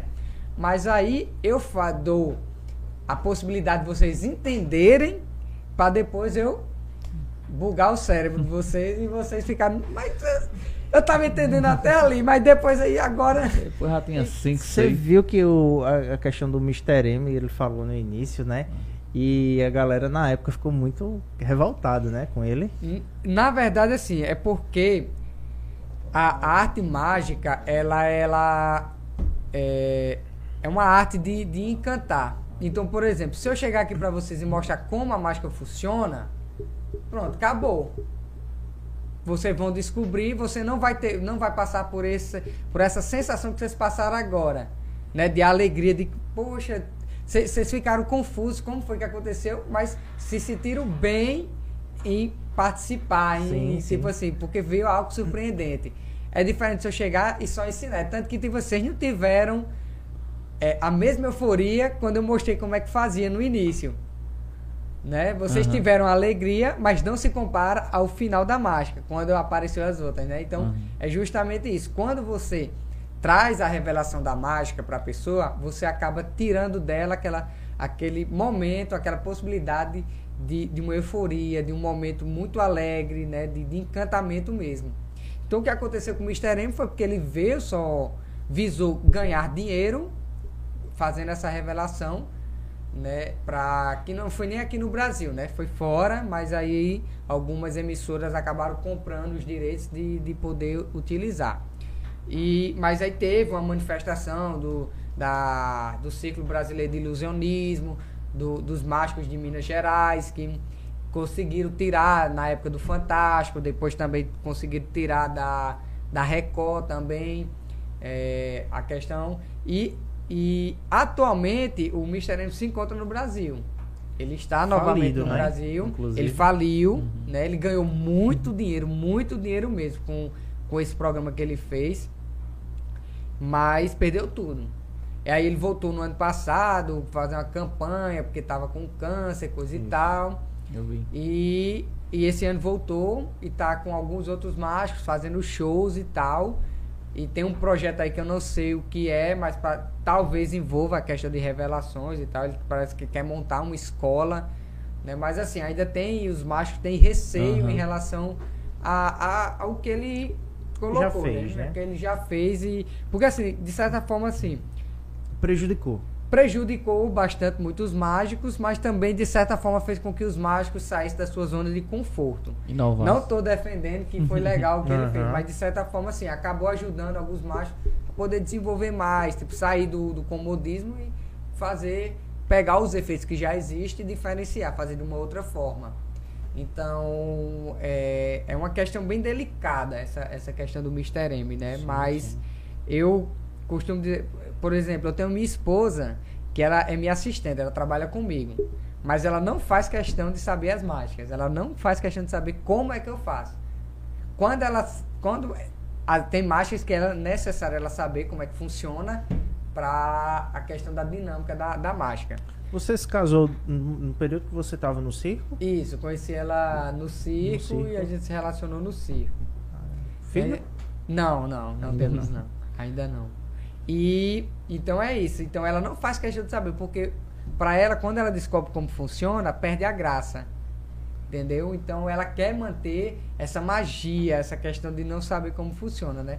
Mas como trabalha comigo, algumas ela realmente tem que saber, mas tem outras que ela não não quer. Às vezes eu quero chegar, olha, vem aqui, ó. Se eu fizesse ela assim, não, mas se você for me mostrar, não quero não. Se você quiser fazer a mágica, beleza, mas pra me mostrar como é que faz, ela prefere ficar sempre sem saber como é que funciona. Aham. Ah, Agora sim, tipo, eu já tô aqui soltado de novo, né? Essas, essas coisas engraçadas. Mas, tipo assim, da mesma forma do humorista. da mesma forma do humorista, que o pessoal faz contar uma piada, não sei o que lá e tal.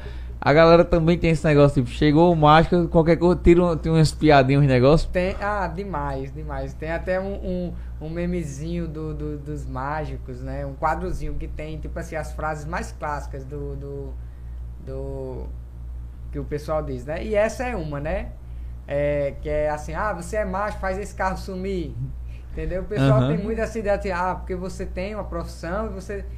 Eu digo, "É, você não vê um médico, na- um cirurgião na rua e diz, esse é cirurgião? Faça uma operação aqui em mim agora? É. Entendeu? Você não vê um, um, um- um- um- uma pessoa com uma profissão e pede para ela fazer ali na hora, né? Mas com o mágico, é, com- geralmente com os artistas, né? Ah, você é músico, canta uma música aí. Ah, você é humorista, conta uma piada. Aham. né? Aham. Sempre tem essas daí, né? A Essas gente, a gente que é contador, o povo faz. Isso é o quê? Contador. Quanto é, bicho? É. Né? Olha, 3.400 e não sei quantas vezes, não sei. Não, pera aí, é demais, né? Sou É. cal- um contador, sou calculadora Calculadora não. É, aí, tipo, aí tem, tem muita gente que, Que é, chega, que, né, que assim? chega assim, né? Mas eu, eu gosto, assim, tem momentos que eu gosto de fazer mágica, tô com os amigos assim, mas eu não sou muito de fazer mágicas assim, no meio da galera e tal, porque às vezes a gente tá conversando, tá trocando uma ideia ali, às vezes tem alguém que tá contando uma história, né? Aí eu chegar ali, saca isso aqui, ó, tem um baralho aqui, ó, presta Escolhe uma atenção carta aí. Corto, corto ali a ação, né? Então eu acabo querendo aproveitar o momento e não me usufruir da, da minha arte para fazer é, tipo assim Chamar a atenção. chamar a a atenção do atenção. povo né eu e porque assim eu acredito que a mágica ela tem que ser feita de uma forma envolvente né então eu prefiro a questão do, de ter o show ali bacana tem os momentos que dá para eu fazer assim descontraído e tal mas não é sempre que eu ah tô na rua com os amigos vou fazer mágica né não é Entendi. sempre assim não é, tem momentos né quando cabe eu faço Se o pessoal que tá em casa quiser chamar você pra fazer um show, sei lá, num barzinho, você faria? É, pra eu, fa- eu faria a, a apresentação, né? O, o show, né? O espetáculo em si. Que é a minha área de trabalho, né? Ou seja, eu vou, faço a apresentação, que é aproximadamente 50 minutos, né? Eu falo 50, mas vez ou outra, dependendo da interação do público, às vezes até passa do tempo, né? Então, e porque tem aquela outra categoria de, de close-up, né? Que você faz nas mesas, né? Mas não é, é a minha praia, né? Eu tô começando a dar uma olhada, estudar um pouco, que é as mágicas mais... mais é porque assim, se você vai fazer close-up, é bom você se dedicar ao close-up. Né? Você vai fazer magia de, de palco, é bom você se dedicar para você fazer bem feito, né? Uhum. Eu sei alguns números de close-up e tal, mas não é, é. É diferente de um cara que é profissional do close-up, né? Então eu faço uma mágica aqui, vocês se encantam. Mas se eu trazer um cara do close-up mesmo, o cara fazer isso, aí você olha pra mim e fala, rapaz, aquilo ali não foi nada, não. Entendeu? Por quê? Porque ele já tem um tempo maior de estudo naquela, naquela área, né? Sim, então entendi. tem mais técnicas, tem mais efeitos, né? Mas assim, a questão do show em si, aonde me chamar, tô indo. Caramba, É, que bom. eu lembro até uma vez, uma, uma vez que eu trabalhava de, de palhaço. É uma história muito engraçada, rapaz, mas são experiências da vida, né? Aí eu fui fazer uma divulgação de carro de som, né? E era de palhaço. Aí era eu e esse meu amigo Railson, aí a gente foi, tava na cidade de Acari. Aí tinha um pessoal na calçada assim, pessoal meio triste. Aí Railson disse, olha, Jack, vai lá, vai lá. Aí eu fui, né? Cheguei lá na calçada. Aí, turma, tá, não sei o que, boa tarde. Aí entrei assim na área que o pessoal tá, boa tarde. Aí quando eu olho do lado, meu irmão, aí tem uma, uma, uma areazinha do lado assim, um caixão. Ei, Meu amigo. Meu amigo, boa tarde. Aí eu. Matou. Aí digo, diga aí, rapaz. Meu amigo, eu não tenho onde colocar a minha cara. Né? Ainda bem que tava pintada, viu? Porque. Ixi, Maria. Doido. Aí eu cheguei. Aí eu cheguei. Aí quando eu cheguei lá no carro, Raios fez. Rapaz, tu voltou triste igual o povo lá. Digo, "Ô, menino, cala a boca. Cala a boca, homem, pelo amor de Deus. Ele, ele foi o quê, homem? Eu disse, "Não Era um velório, homem." Ele fez- aí aí ele, ainda disse assim, ainda bem que foi tu. Eu digo, é, né? desgraça, Fui, fui eu, né? Mas, aí, hoje em dia, meu amigo, quando eu vou assim, tô fazendo evento, que eu olho as coisas assim, primeiro observo antes. Depois que- meu, não, e eu tava muito animado, velho. Eu cheguei, boa tarde, pessoal, não sei o quê. Aí, pe- aí digo, o pessoal de fora, o pessoal de fora ficou. Nem deu muita trela. Aí eu, fiquei, aí eu vi o pessoal na área e entrei, né? Boa tarde, turma, naquela coisa. Aí o povo. Olhando assim, eu. Sem entender. Aí quando eu dou aquele olhar, aquele olhar 43 pro lado. Meu pai do céu. A bateria riou na hora. A bateria riou. É tanto depois de sair, meu amigo. Eu disse, ah, você tem condição mais não. meu." Né? Consigo mais não, não consigo mais. Depois dessa eu fiquei, fiquei triste demais. dei agora, agora oxi, é uma manga muito grande assim, eu acho que o Paulo Capacete dia todo pensando, né? Minha nossa E aí senhora. eu tava empolgado porque antes eu tinha passado no canto, tinha uma galera. E eu cheguei, fiz a, a zoada lá, a galera adorou. Aí, na empolgação, aí só ali, Jack também. Aí É eu fui. agora. Que aí entregava uns panfletos, eu cheguei, boa tarde, comecei a entregar panfleto. Quando eu olhei pro lado, meu pai do céu. Tem condições não, meu. Mas vocês riam assim porque vocês não estavam É, lá, não mas se tava. vocês estivessem lá, vocês choravam também.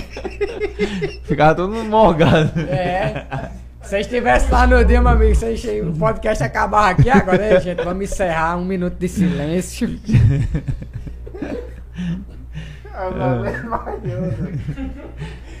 Paulo. Foi, foi tenso, mas não, eu passei por cada um, mano.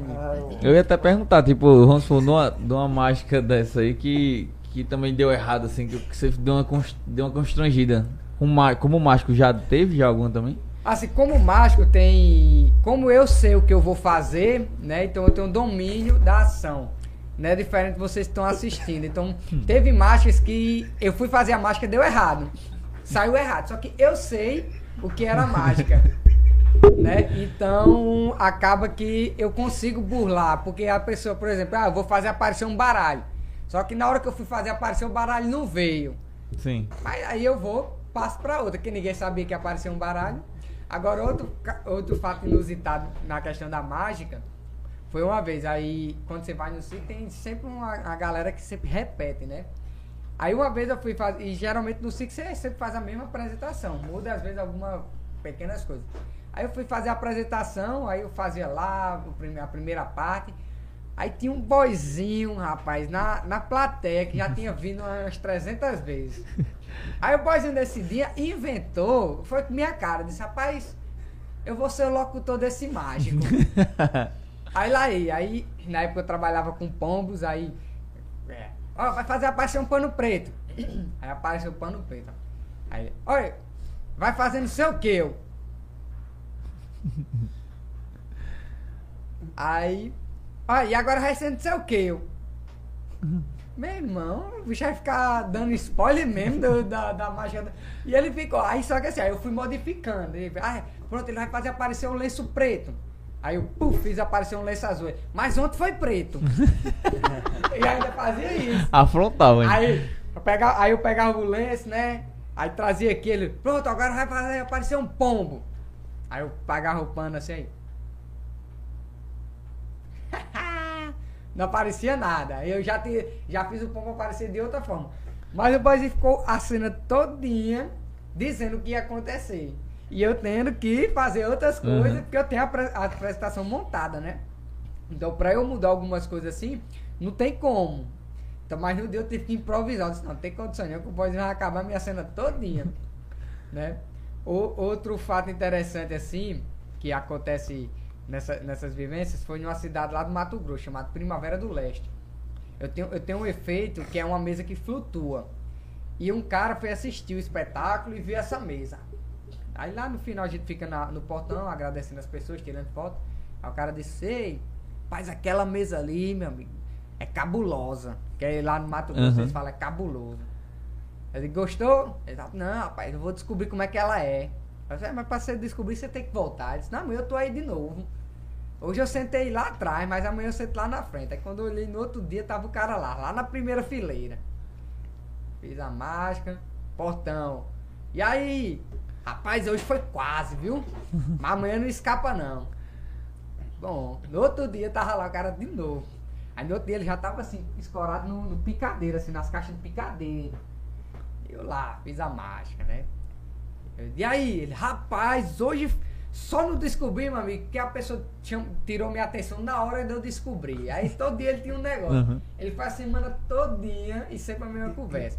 Aí, a gente tava na última semana, aí foi, aí, ne- nessa época eu fazia a, a, a mesa, que é com a toalha e tal, e eu não tirava a toalha e mostrava a mesa depois, assim, sem a Uhum. toalha e tal, né? Aí eu disse, rapaz, eu vou cabular esse cabo hoje, meu. Fiz lá mesa e tal, não sei o que, fui lá perto dele e tal. Tirei a toalha, chacoalhei e tal. Cheguei lá no portão, ele fez, rapaz, hoje você facilitou pra mim, viu? Tem condições, não. amanhã, amanhã eu desculpo, eu digo, amanhã é o último dia. Eu disse, não, não tem problema não. Hoje você tirou a toalha, eu já tô aqui, ó, martelando. Tá bom, aí foi no último dia, tava lá o cara de novo, meu amigo. Pensa. E foi, assistiu. Aí quando foi lá no final, ele acabou saindo mais cedo. Eu não vi ele saindo, né? Aí não encontrei ele. Aí na época lá a gente tava, não, não ficava no sítio, ficava no alojamento lá.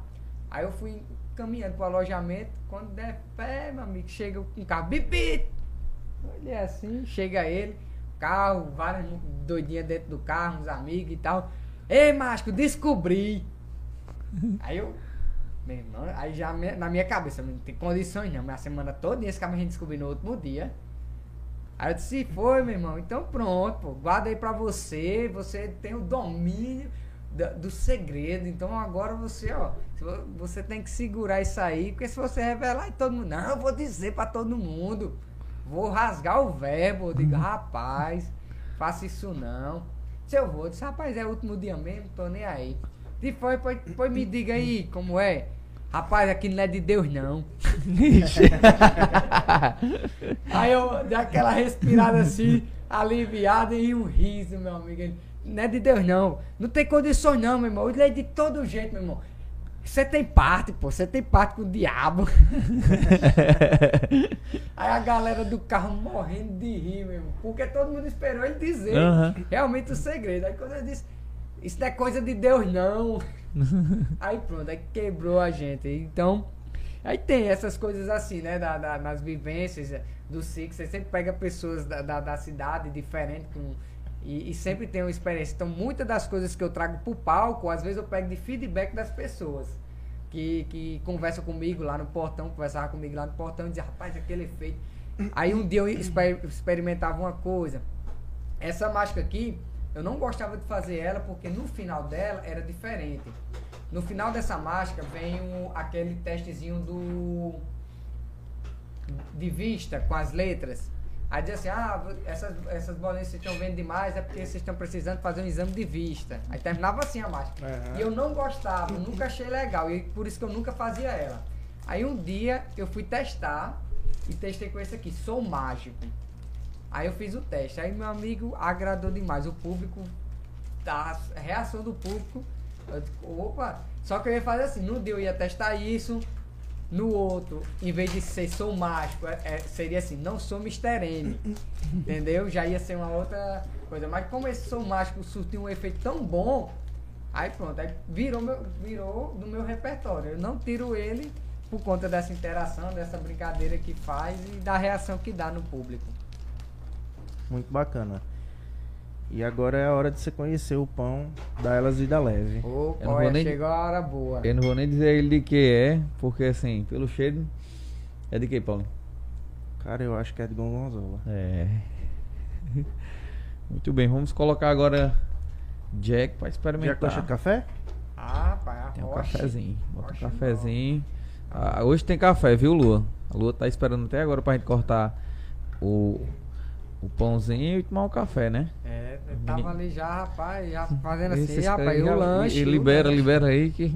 O lanche, rapaz. A deixa era o velório.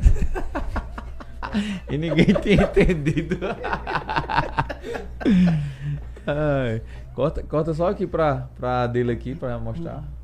Olha aí, ó. Opa, aqui, ó. Pense, rapaz. Hum. Botar agora. Pode pe- pegar esse do meio aqui, ó, que é mais recheadinho. Pensa, vou arrochar aqui. Pode viu? pegar nesse do meio aí, que é pra. E o café gostou? Hã? O café gostou? É, é daí, reserva mineira, vê esse café. Paulinho que patrocinou pra nós aí. O menino quiser também, viu? Dizer assim, se Lucas quiser. Os Lucas. Não. O que é que você achou? Vai, arrocha, viu? Pode fazer os pedidos. Ah, vou fazer o meu. E aí, Lucas, quer? E uma massa macia, né? Muito bom.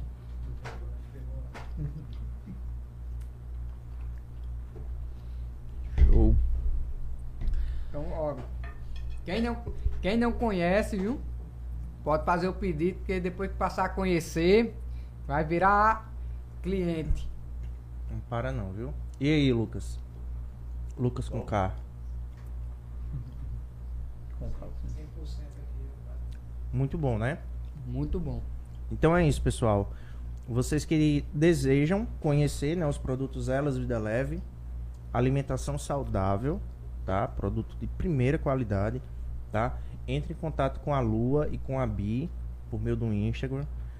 É, a gente te- depois coloca o telefone né, delas Sim, sim. na, na, na arte. Entre em contato com as meninas, vocês vão encontrar né, o perfil delas no nosso podcast, no, nosso, no nosso arroba. E fala com elas, encomenda. Amanhã é quinta. Faz o pedido para amanhã, acho que já É. dá. Amanhã ou então Tá. sexta. Né, tomar aquele cafezinho do sábado. Se fosse, eu já fazia agora, né? Faria agora, já pra deixar reservado. Porque tem a quinta e tem a sexta.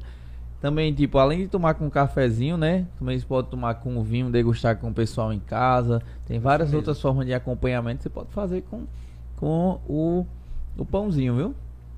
Sim, inclusive, também a gente tem que lembrar que ela lançou um novo produto que são os é, do Natal. Os Panetone. Isso. Isso. Que inclusive eu quero conhecer também. Todo mundo É, desejando. Ela disse que é, que é tipo assim, tem, tem poucas unidades, o pessoal tem que fazer logo a reserva, né? Isso mesmo. Então, Então é isso. Faz o seu pedido, faz sua encomenda, fala com a Bi, fala com a Lua. E é isso. Justamente, só tirar aqui mais um pedacinho que, que o macho tá só olhando ali pra cá. Como, coma. Passei Ainda depois. bem que aqui a, a, a troca de olhares funciona perfeitamente. Não, aqui é, é- cê- Eu acho que você percebeu que é todo mundo olhando pro outro, já nos toca aqui, mudando. É. Vai dar certo demais. Vamos lá. E. Depois a gente vai entrar na outra parte. Questão de poema. Uhum. Hum. Sim, que ele tem uma falando- novidade, né? É, falando só de máscara, de Um máscara. novo projeto. É um novo coisa- projeto, né? Um novo projeto seu. Uhum. Exatamente. Mas deixa ele comer um pouquinho que vai dar certo. É, vocês vão, vão fazendo aí a, a média aqui enquanto eu saboreio. Justamente.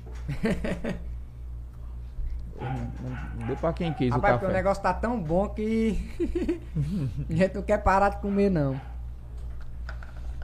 Mas calma, gente. Ó, isso aqui não é pra fazer inveja a vocês, não. É dando a oportunidade de vocês Lucas. conhecerem. Lucas com K tem que comprar pra noiva, viu?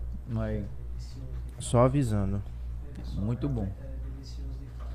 Eu vi ali ele dizendo que E concorda. Lucas também, viu, Lucas?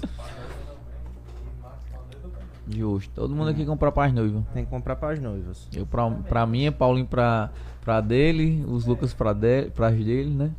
O Mágico também. O Capitão Jack aí comprar pelo menos três. Ixi, mas eu boto logo pra torar, né? É bom. Peraí, você já tá incluindo os sonhos no meu? é?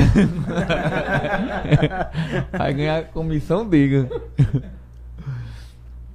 Depois do velório já quer me lascar já no pão. Peraí, que não foi.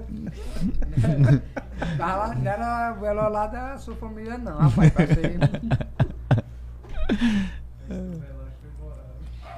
Rapaz, até hoje minha sombra aqui, ó. Não, eu não consegui. Não consegui. Faltava um- uma hora e meia de divulgação, não consegui fazer não. Eu- não, eu fiquei pra baixo, meu amigo. Eu. Você é doido. Eu entrei. Homem, era, era numa Cara. Kombi, a Kombi de som. Fazendo, eu entrei lá na Kombi, eu fiquei Pronto, lá deitado, atrás. Aí os caras, não, você tem que fazer, pô. Não, você não precisa me pagar, não. Foi de uma dessa, meu amigo. Trabalho nada. Eu digo, meu amigo, tem dinheiro no mundo que paga numa situação dessa, não. Você é doido. Pode deixar aí que esse aí eu fico Aí, devendo. aí, aí os cabas lá diziam, rapaz, deixa de besteira. Eu digo, é besteira que não foi tu que entrou lá e viu a cara do povo triste. Tô tentando esquecer. Tá Se eu tentando- começar aqui. O bom, o bom sabe o que é? O bom vai ser a gente ver. é, a gente não, né? Paulo, e quando chegar em casa, né? E do nada ele tá lá, assim, do nada. Jantando assim com a família e do nada ele começa. Cá, cá, cá, cá, dá uma crise de riso. É, Mas no caso você tava vestido mesmo de palhaço. De vestido palhaço, de pintado, pintado. tudo. Ixi, Maria. Imagina a cena. Ô. Os velórios serão diferentes a partir. Agora, agora essa situação Ixi. vai passar pra Paulo, porque quando ele estiver no velório aqui, ele nunca mais vai ver um defunto sem lembrar de mim.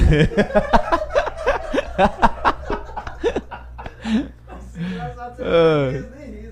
Ixi, Maria. Eu vou olhar assim, rapaz, eu acho que no meu plano não era pra vir uma pessoa pra chorar, agora um palhaço foi a primeira vez.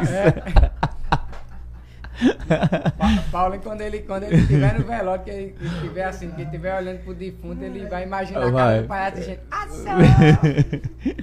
Lá Boa vem- tarde, pessoal!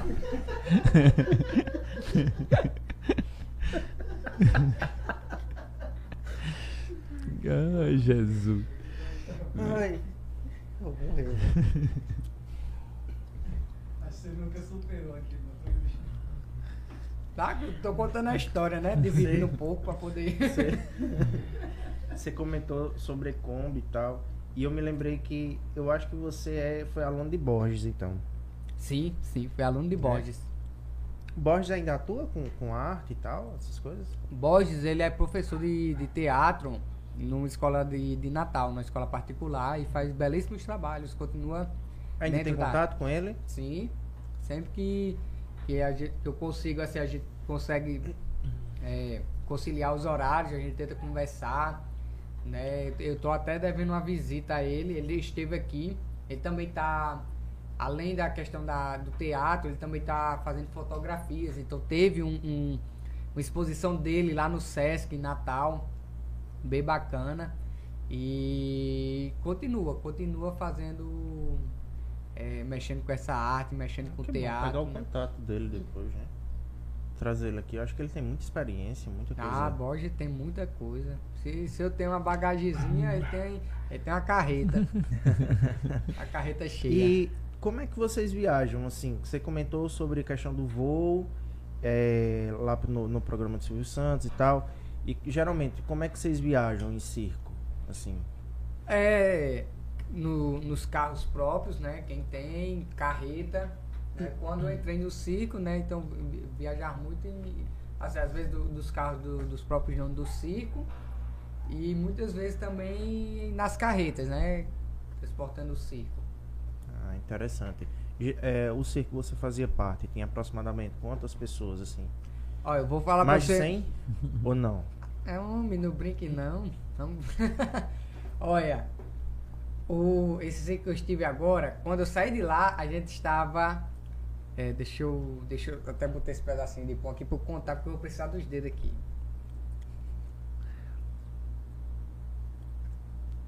Sete pessoas. Ixi, Maria. E todo mundo pra montar o circo. Todo mundo fazendo tudo. Montar, bater estaca, subia no Caramba. mastro, puxava corda.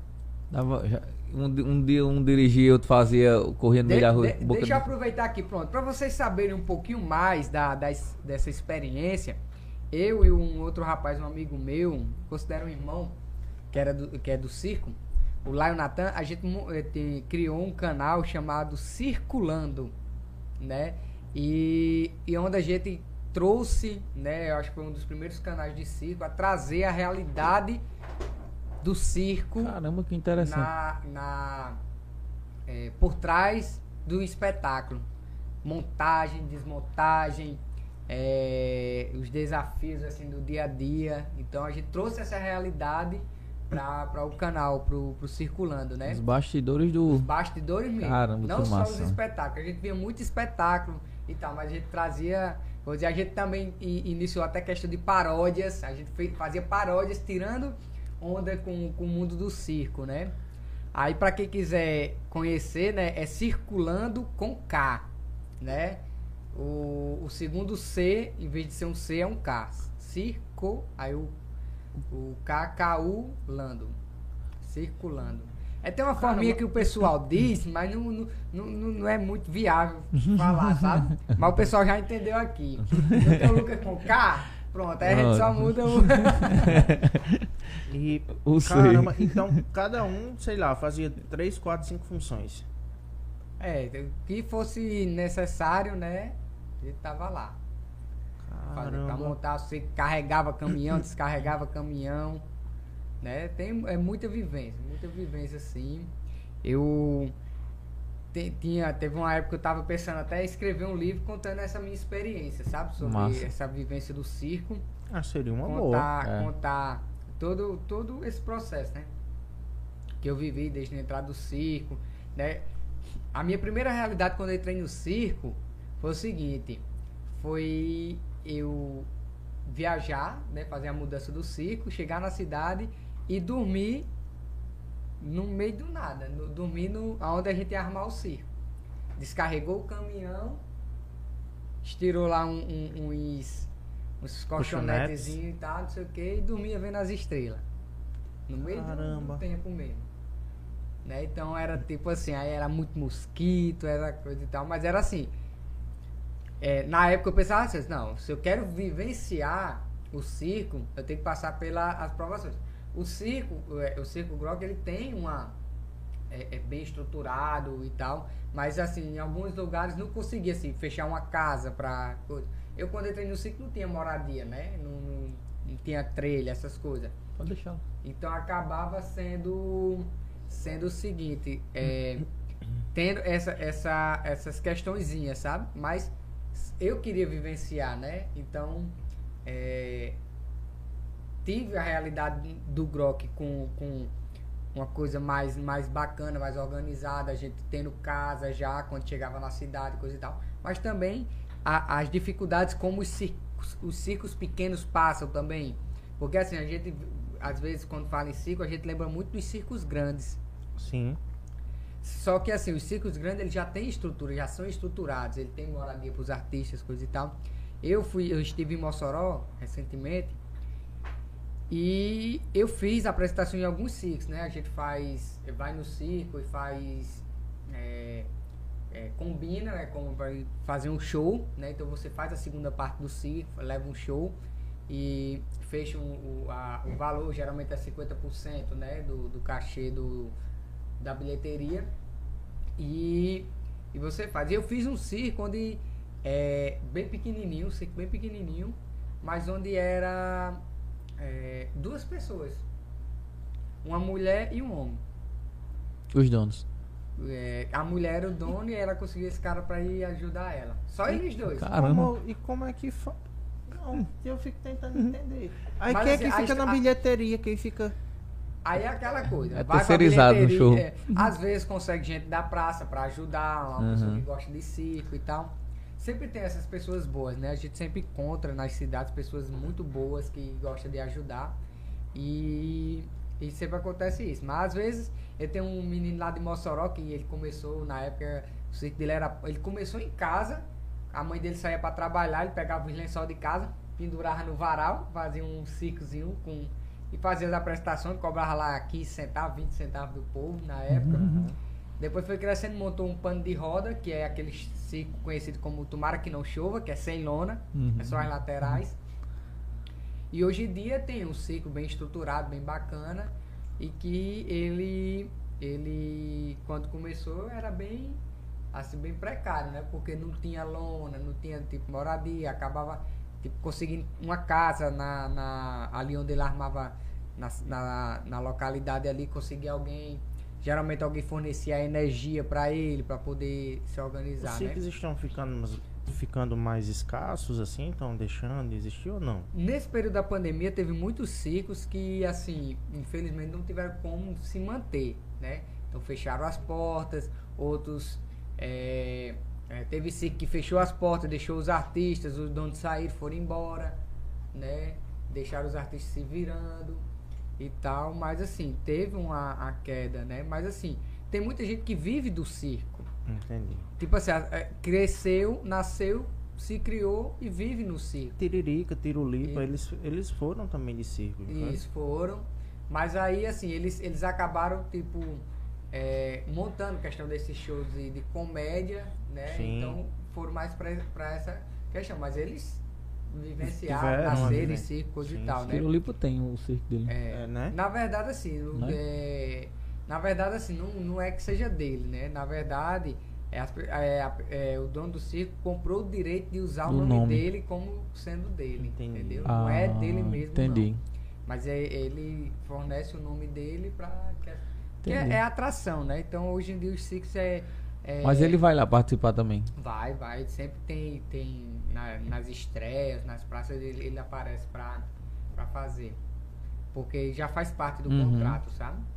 Mas é isso que eu, que eu quero dizer. Porque assim, muitas vezes a gente pensa nos circos grandes, né? E tipo, a questão dos circos, a preocupação. Mas aqueles, às vezes tem um circo que tá perto da casa da gente, que é pequeno, e às vezes a gente, a gente não dá valor àqueles familiares que estão lá, né? Que muitas vezes estão em situações precárias mesmo, sem, sem alimento, é, não, não tem como fazer comida, porque não tem um fogão, não tem um bujão, né? Então, é, eu sempre falo assim, né? Digo pessoal, "Ah, sempre que tiver um, um- um circo é, pequeno perto da sua casa, vai lá, dá uma olhada, assiste o espetáculo, né? Vê se eles estão precisando de alguma coisa, se você puder ajudar com alguma coisa, um, ah, leva lá um alimento, né? Leva alguma coisa.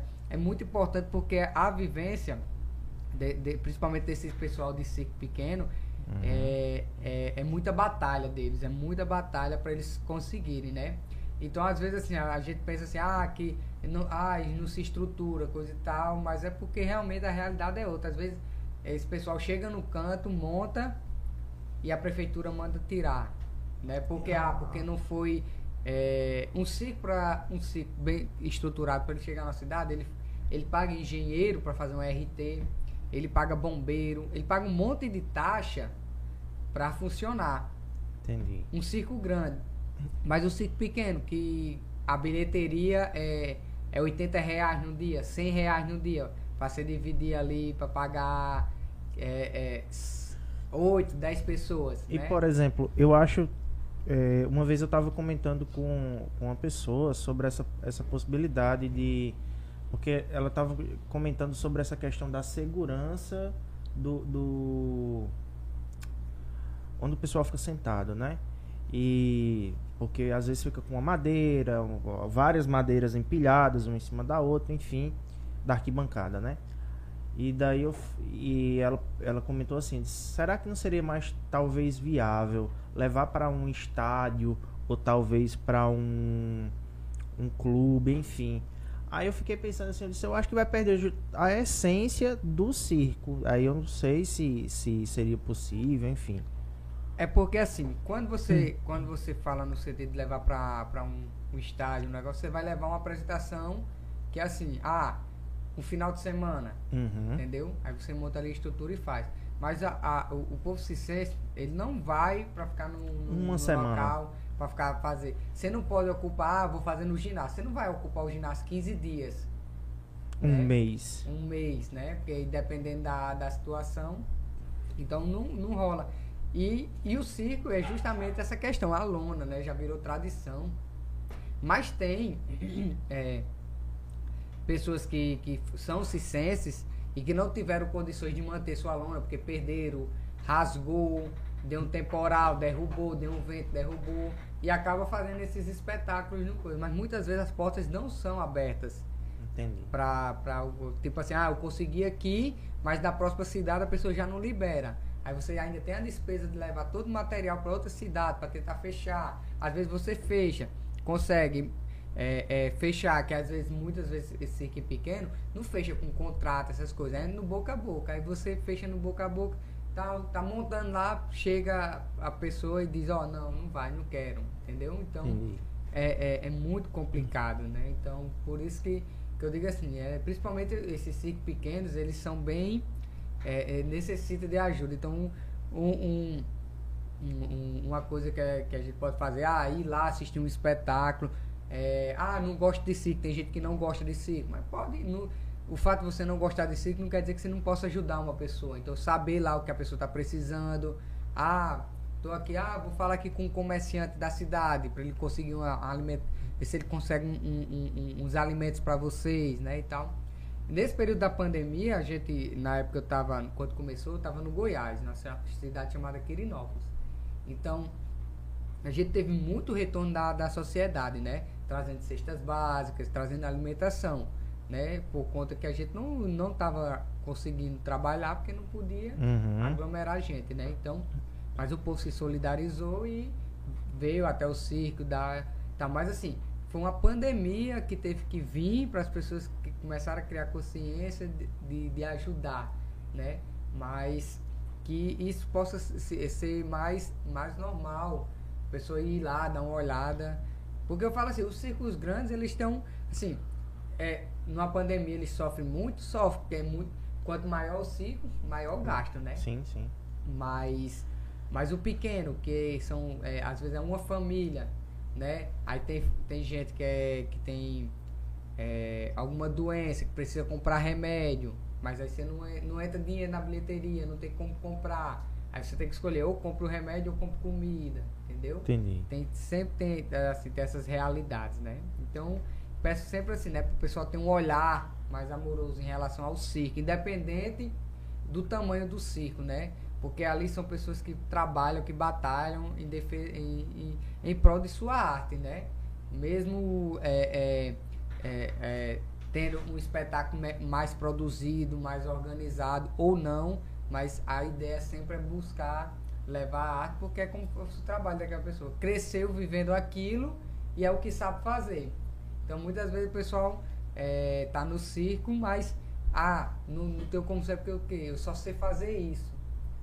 Ah, tenta até fazer outra coisa, mas não se sente feliz. E Que adianta a gente trabalhar numa coisa se não gosta, Uhum. e, é, ganhar, tá ganhando ali, recebendo, mas não é feliz, né? Só se desgastando. Sim, E sim. muitas vezes o pessoal, não. Por mais que seja sofrido, por mais que seja doloroso, mas tá sofrendo, tá, tá sentindo dor, mas tá feliz. Por quê? Porque tá onde gosta, onde ama. Uhum. Bacana, cara. Top. Vamos ler algumas mensagens aqui. Sandra, Teodósio, boa noite Minha a esposa. todos. Uhum. Ah, ó, eu quero. É bom. Ó, quer levar o pãozinho pra Ah, ela ela depois? vai adorar esse pão. Jack, traga um pouquinho pra mim, por favor. Tá... Muito boa entrevista, parabéns a todos os envolvidos. Matos, grande Jack, abraço, meus amigos. O Matos, né? Teve aqui com a Ah, gente. Isso. É, Raíssa, a noiva de Lucas, ali, ó, batendo palminhas. Rafael, Rafael não perde um não, cara. É, Rafael tá Muito em bom. todas. Rafael, eu disse, agora pra sair pra assistir é, não dá certo. Eu digo, é, fica aí. Por isso que a gente assistiu junto. Acho que foi na hora do, do- da apresentação do Silvio Santos, Aham, né? isso. É, Rondonina. Rodonina. Ale, Alexandro Miller. Ron- Rodonina. Rondônia, eu acho. É, deve ser Rondônia. É, eu acho que é. Ah. Rondônia já teve? Rondônia já. Já? Já atravessei Rondônia. De, do Mato Grosso, fui até Porto Velho. Caramba. Vi várias cidades em Rondônia. E como é lá a situação? O pessoal, assim, participou? É, Qual o assim, estado que mais teve participação com vocês?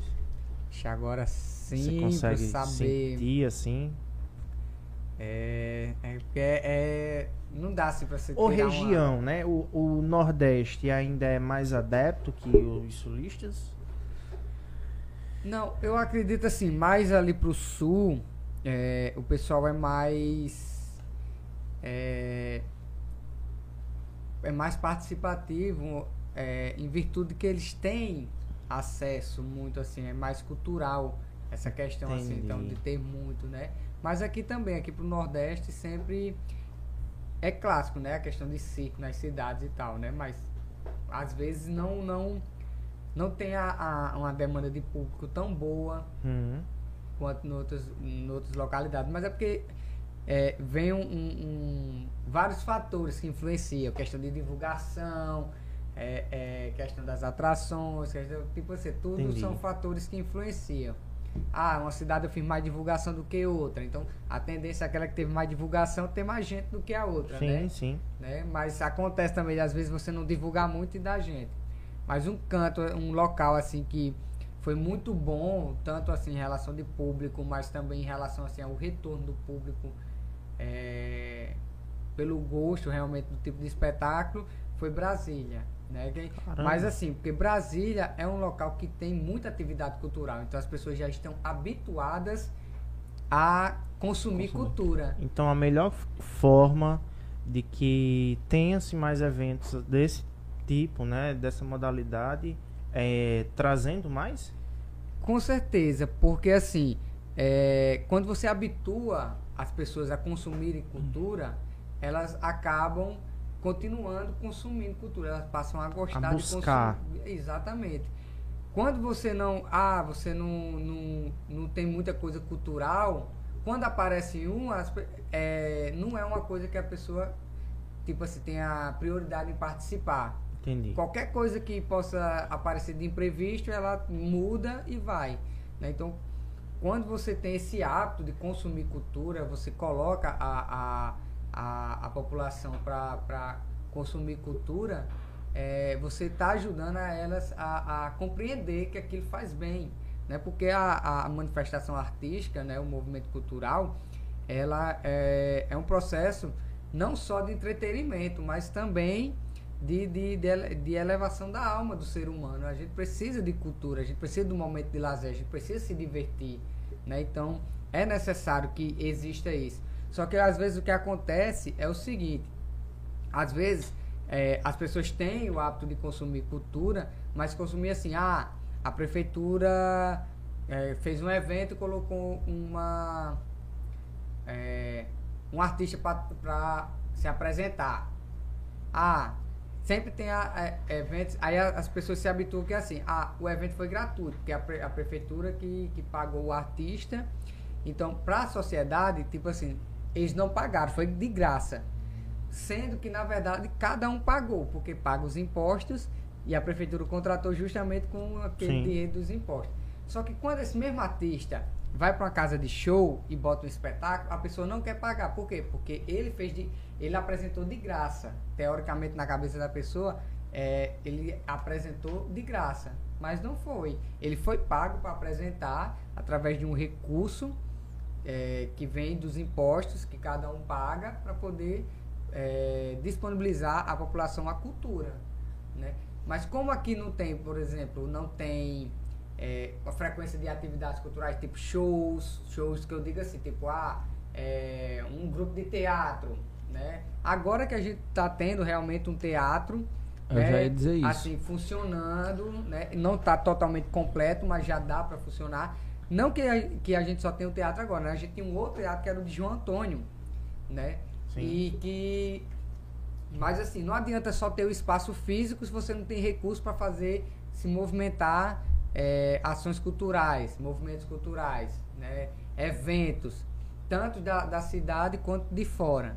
E se cria um hábito de que a gente tem que valorizar o que é de fora.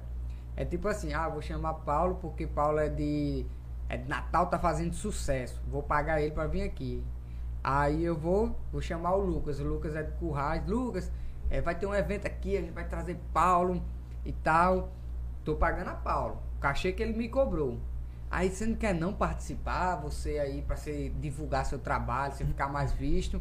Então, por que, que eu não posso pagar o artista da terra e eu vou pagar o de fora? Ah, não, mas é porque o de fora é mais conhecido. Se eu botar o artista da terra, as pessoas não, não é chamativo para as pessoas. Entende essa essa Entendi. eu valorizo o que é de fora, por quê? Porque tá famoso, tá na mídia, mas o da minha cidade, porque não tá na mídia, porque não é famoso, né? Eu não vou valorizar. Eu não vou pro show. Ah, teve uma época assim, que as pessoas que- questionavam muito aqui, dentro da cidade de Coas Novas, assim, quando tinha as festas, festas populares aí, né, de, de- comemoração, que vinha bandas de fora, bandas com nome. As pessoas, ah, esse ano é, tal festa tá fraca. Olha as bandas que vem. Aí, por exemplo, eram bandas da região, banda da cidade, banda aqui de, de, de São Vicente, não sei de onde. Aí, ah, como tá fraco. Por quê? Porque não veio um- um- uma banda de fora, uma banda de nome, né? Então acaba considerando que o evento é fraco porque você não está trazendo bandas de nome. E esquece que, tipo assim, você tem artistas dentro da cidade que são artistas bons. E Currais Novos tem muitos artistas bons. E que merecem ser, serem valorizados dentro das suas áreas. Né? Então, a gente tem que parar com essa mania de dizer assim, ah, eu vou chamar o pessoal de fora, vou pagar pelo de fora e o de casa a gente dá oportunidade. Né? Só que a é, oportunidade não, não, não faz a gente pagar a conta. Ah, não, mas através disso aqui você pode conseguir um evento, né? Mas isso não é garantia. Uhum. É igual teve uma vez que a pessoa me fez um me fez um pedido de orçamento e queria fazer é, permuta. Tipo assim, ah, vou trocar em. Ah, sou de um restaurante, você fazia um show aqui e você viria comer aqui. Tô entendendo. Aí eu disse, beleza, deixa só um minutinho, deixa eu ligar aqui pra companhia de energia. Eu sou opa, meu amigo, e aí? Não, porque eu tô aqui pra fechar um negócio. Vocês aceitam ir comer no restaurante tal? No lugar dessa conta? Não, a gente aceita o dinheiro. Pois é, então te- às vezes as pessoas pensam assim, que a gente rejeita uma permuta porque a gente se acha, porque a gente ah, não pode fazer, não, é porque a gente necessita de recursos para pagar nossas contas. A gente manter, tem né? contas igual to- todos os artistas têm contas igual é, cada, cada um, cada pessoa. Só que às vezes as pessoas pensam que não, pensam que ah, não, porque artista não faz nada, não tem despesa, não Sim, tem coisa, sim. né? Então tem que tirar esse pensamento das pessoas e fazer com que comece a valorizar o que tem dentro de casa. Porque às vezes o povo não valoriza o que tem dentro de casa, mas o- quando o de dentro de casa fica famoso lá fora, todo mundo quer que ele, Retorne que ele, que ele reconheça. reconheça. Ah, olha, fulano da- é da minha cidade. Mas por quê? Quando eu era de lá, que você não valorizava, eu não era da cidade. Uhum. Né? Eu tô falando isso assim de forma geral, né? Não tô falando Uhum. Que é, o seu caso que específico. é, é, não estou falando assim especificamente eu falo de, de maneira geral, porque isso é uma coisa muito comum que a gente vê dentro da, da, da área artística. De pessoas que são de, de, de determinadas localidades e que não são valorizadas ali, né? Porque tão, não estão na mídia, não são influencers e tal, mas tem um trabalho bom. Tem muitos artistas que são bons, excelentes artistas, mas não são valorizados dentro do seu vínculo, do- do- da sua localidade, né? E a gente tem que fazer com que isso se perca, começar a valorizar. É como eu digo, ah, tem um, um, um, um músico aqui da cidade que vai tocar não sei aonde. Ah, eu conheço, ah, eu não posso ir, mas eu posso indicar para alguém, dizer, ó, fulano vai tocar lá, gente, vamos dar, um, dar uma força lá aí, Sim. prestigiar. Ah, vai, vai ter uma apresentação de não sei quem ali, é da cidade, vamos lá dar uma prestigiada. Vamos lá aplaudir. Sim, Vamos sim. lá valorizar, né? A gente precisa realmente começar a participar mais do- da- das atividades culturais dos próprios artistas da localidade. Porque quando o artista cresce, né, dentro da, da, da mídia social, ele leva junto com, consigo a, a, a, a sua cidade, as suas pessoas, aquelas pessoas que estavam lá lhe valorizando, ele vai lembrar de você.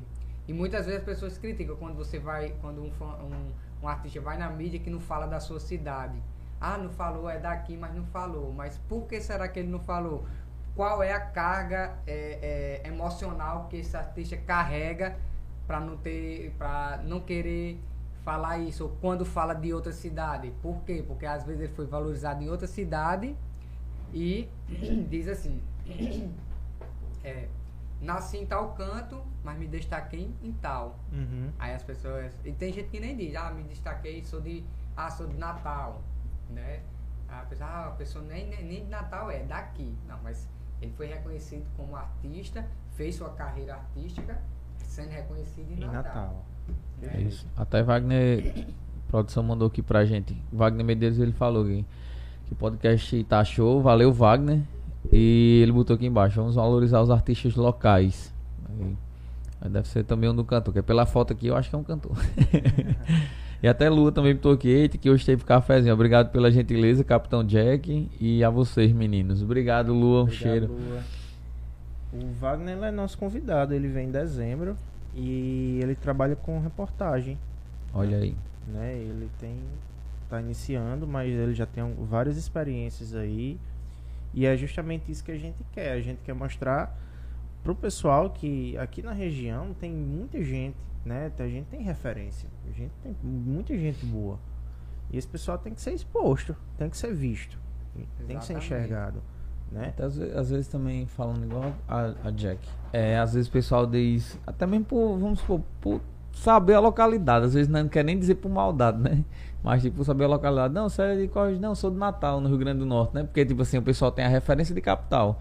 Porque também isso isso é, mu- muito, da- muito lá pra fora, muito, é, ali pra região centro-oeste, pro sul ali, é, as- é, tem muita gente ainda que, é, tipo assim, ah, Nordeste é Paraíba. Entendeu? Justo. Ah, você é de onde? Sou do Nordeste. Ah, é Paraíba. É Paraíba. Né? Tipo assim, Uhum. porque é a referência que tem, né? Então, às vezes eu digo pro pessoal, não, gente, é, é o Nordeste são vários estados. né? A Paraíba tá dentro, tá lá. Mas tem Paraíba, Rio Grande do Norte, Ceará, né? Tem Ba- Bahia, tem muitos é, é, estados, A né? Não é gente só costuma- Paraíba, não. A gente mas- costuma dizer que esse pessoal nem estudou muito bem É, geografia. porque justamente. ou é Bahia, ou é, ou é. Paraíba, ou é Bahia. Ele chama de É, baiano, Bahia. né? É. Aí tem, tem muito disso. E, e é uma coisa assim, eu acho que é uma coisa também nossa também, que tem muitas vezes da gente também, né? Que a gente acaba. São hábitos que a gente cria, Sim. infelizmente, que vai se passando de geração para geração e a gente.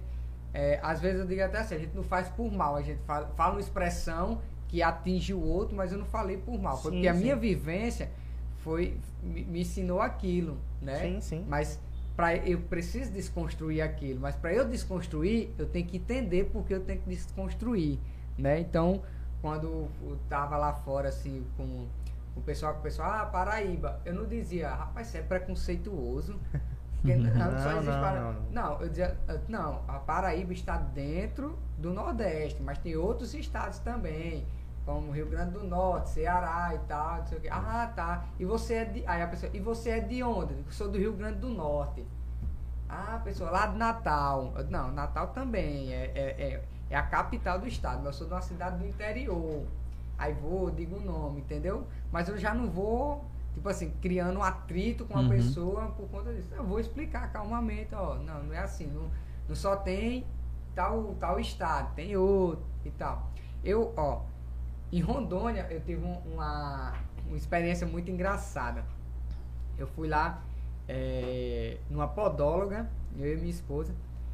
Aí a mulher lá, a, a, a pessoa recepcionista, ela perguntou, você é de onde? Ela disse, ah, sou do Nordeste. Aí ela, ah, ali do.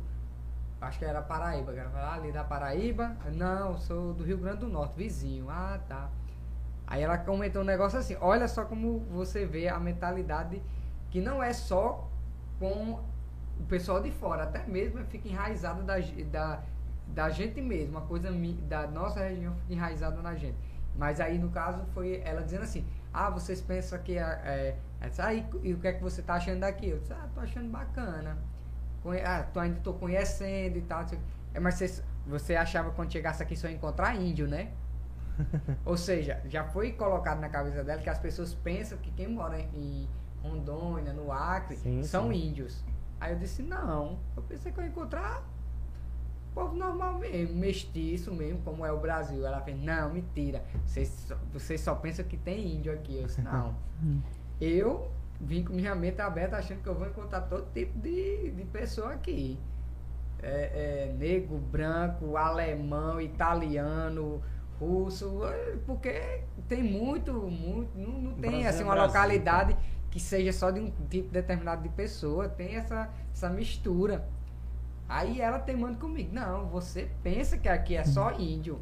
Ou seja, ela já tinha esse preconceito em relação a, a isso. Por quê? Porque acha que as pessoas pensam isso, né? Ou seja, Sim, sim. teve uma experiência com uma pessoa, duas ou três, e acha que todos são da mesma forma, né? E aí eu disse, não, eu, jamais pensaria isso, até mesmo porque se eu pensasse num- numa coisa dessa, eu, eu não, não poderia considerar o Brasil um, um país mestiço, né? Onde tem várias raças, como é que eu? Ah, não, tem uma localidade que é só tal, é, só índio. Não, eu sei, eu digo, não, posso pensar isso se eu for numa tribo indígena, mesmo, mesmo desconfiando que não vai ser. né? Mesmo desconfiando que ah, já vai ter gente, já ter a presença do branco e tal, mas via de regra assim, ah, não, vou tô indo na tribo indígena, vou só presenciar índios. Como eu tive experiência também de apresentar na, na, é, na em tribos indígenas lá no, no estado do Mato Grosso. Interessante. Tem um que aí de. Vamos lá. Aqui. Sobe um pouquinho. Aí. As mensagens que você viu, né? Vamos valorizar os artistas locais. O Lucas comen- comentou aqui do pãozinho. Pãozinho muito bom. Lua, muito obrigado, Lucas. Sou fã de vocês. Melhor podcast. É, Vai mandar. Vai mandar o, o panetone. Lua vai mandar o panetone pra gente. Opa, já vou voltar. E o Wagner, o, Va- o Wagner comentou, né? Sabemos que muitas das vezes a própria cidade dificulta e com certeza somos aprendizes. Existem muitos influenciadores bons, mas sabemos que muitos têm comunicadores que estão iniciando e são ótimos. Sim, sim. Exemplo disso é o Tiago Dionísio, muita gente não acreditou e colocou dificuldade. Hoje ele dispara, então valorize quem está perto de você. Inclusive, parabéns pelo podcast. Manda um abraço para Leidson, um grande mágico. Já encontrei ele numa emissora chamada TV Futuro, grande mágico. É, Wagner, Wagner. Você vê assim, ó. Eu, eu, eu, um tempo comentando com minha esposa, eu disse, ó, você vai reconhecer pessoas da minha vivência entre pessoas que me conhecem, são mais recentes, e pessoas que me conhecem mais antigos, né? Ou seja, o Wagner, ele me conhece da época de Leidson, né? Ou seja, ele- na, na época eu já tinha o Jack, mas não era tão forte Uhum. né? Então a gente trocava umas ideias. Na época eu tinha, eu tinha umas ideias de, de, de fazer longas metragens, então a gente conversava bastante sobre isso. Ele já tinha esse interesse nessa área da comunicação. E, e tipo assim, né? Então você vê, né? Aí Leidson, né? Já me conhece, já é uma a- amizade mais mais antiga, né? Então aí eu Show. costumo dizer assim, que tem as pessoas que me conhecem que são mais recentes, me conhecem por Jack. E, e os mais antigos conhecem por Leidson. E quando é muito antigo mesmo, me conhece por Leicinho, que era meu, é, tipo um apelido Aham. carinhoso que o pessoal chamava, né? Então aí é bem antigo mesmo. Caramba. É, melhor podcast. Ele finalizou aqui, o Wagner.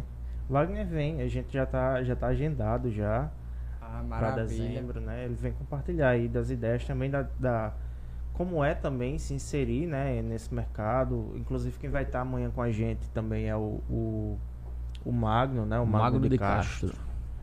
né? Que, Inclusive ele tem uma revista também aqui na cidade, que divulga várias Inclusive, marcas, eu vou, pessoas. vou participar do programa dele na sexta-feira. Isso. Hoje ele falou comigo, Paulinho, manda o contato do Jack. Aí eu, tá, show de bola, é isso que eu quero. né? É, Tipo assim, é, linkar, né? linkava, né? Assim, Mas é, é, é bastante interessante. É esse trabalho aqui, né, essa oportunidade que vocês dão e do artista vir aqui conversar um pouco, não, não só é, tipo assim, a questão do artista sim, mas cada pessoa que vem aqui que vai contar sua história, vai compartilhar um pouco da sua vivência, né? Tipo, um, um pouco do que eu conto aqui é, é, pode incentivar, ajudar uma pessoa, motivar.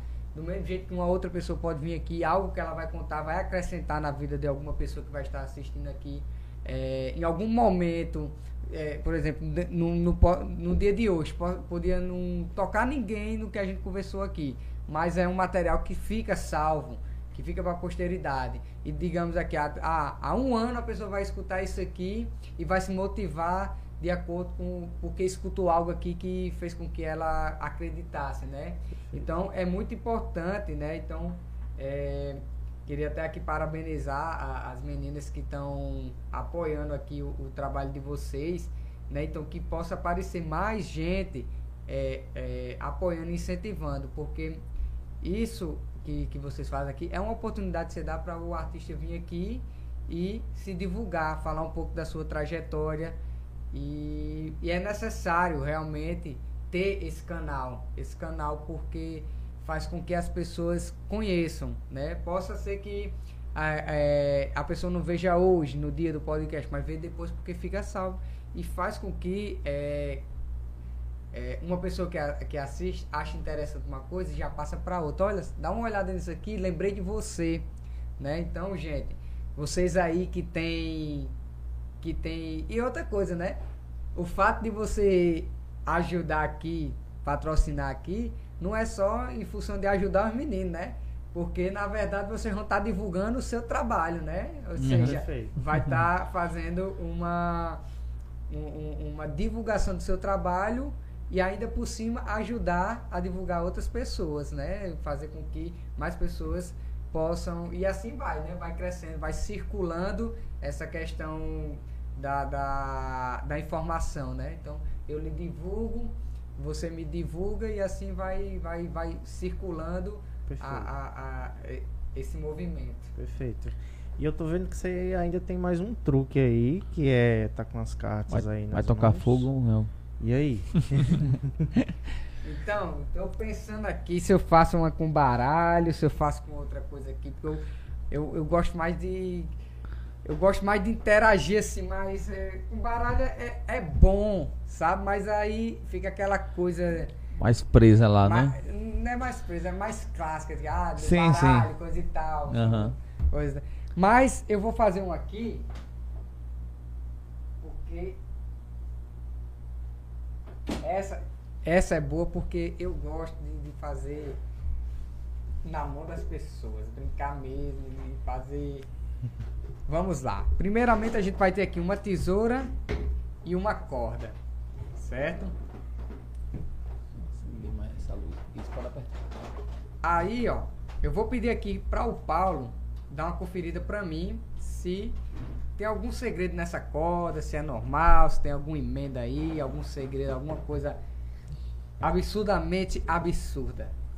Não, corda normal. E a tesoura? Verifica aqui se não tem alguma coisa estranha nessa tesoura. Normal também. Pronto, maravilha. Pode segurar a tesoura.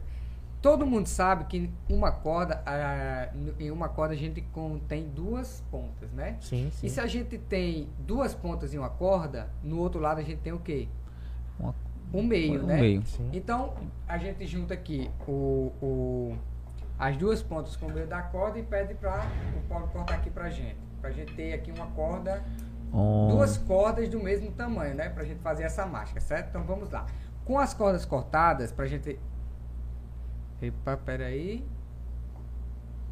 É, não, não, não, peraí, gente, não deu certo aqui porque Paulo tem, que- tem que ser no mesmo tamanho as cordas. pra- Ficou maior do que o menor. é, não, não dá pra fazer assim, mas a gente faz assim, a gente pega aqui, joga essa pra cá, pega essa aqui, a gente faz aqui e dá um soprinho mágico aqui pra mim, por favor. E a gente vai, a gente tenta começar de novo pra poder fazer a mágica certa, né? A gente poder fazer com que a, a- as cordas sejam cortadas no mesmo tamanho. Mas não se preocupe, gente, porque é o seguinte, a questão foi porque eu não mostrei pro Paulo como é que fazia, né? Primeiro eu fiz o quê? Eu, eu apenas pedi para ele cortar, mas o certo mesmo é, é, é eu pegar aqui e, e mostrar. Não, peraí. Vamos aqui, deixa eu deixar no mesmo tamanho. Isso. Aqui, mais ou menos assim. Pode ser um pouquinho de diferença, tá? Presta aqui a tesoura. Pode ser um pouquinho de diferença assim, não muita, tá? E a gente corta aqui. Entendeu? Para ter as duas mais ou menos no mesmo tamanho, tá bom? Entendeu? Certo. E assim, a gente vê que a corda corta realmente, ó. Tá bom?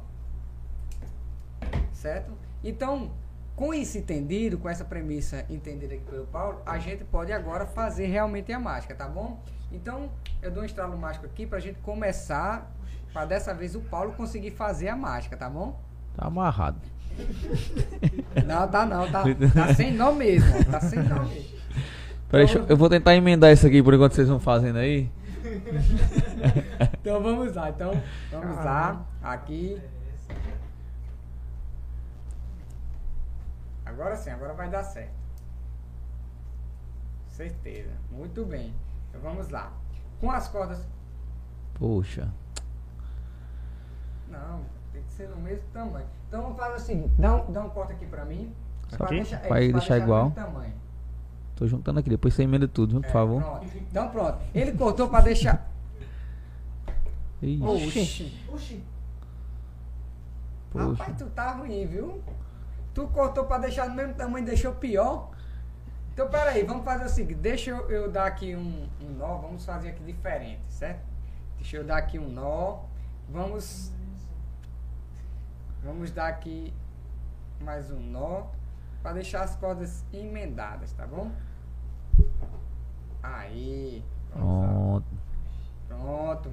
Pra gente melhorar, vamos fazer o seguinte, gente. Eu vou dar mais um nó aqui. Vamos ver se, se vai sair aqui. Mais um nó bem firme aqui. Certo? Tem que ser bem firme para não soltar, né? Senão a gente vai ter problema na, nas cordas aqui. Corta aqui. Pronto. Muito bem. Então, cortado aqui. Então, para não ficar desigual, vamos fazer o seguinte. Vamos eh, dar mais um, um nó aqui nessa, nesse outro lado aqui. Mais um Faz. nó. Mais um nó para a gente piorar a situação. Então, vamos, vamos deixar o mágico numa situação complicada aqui, né? Vamos piorar a situação.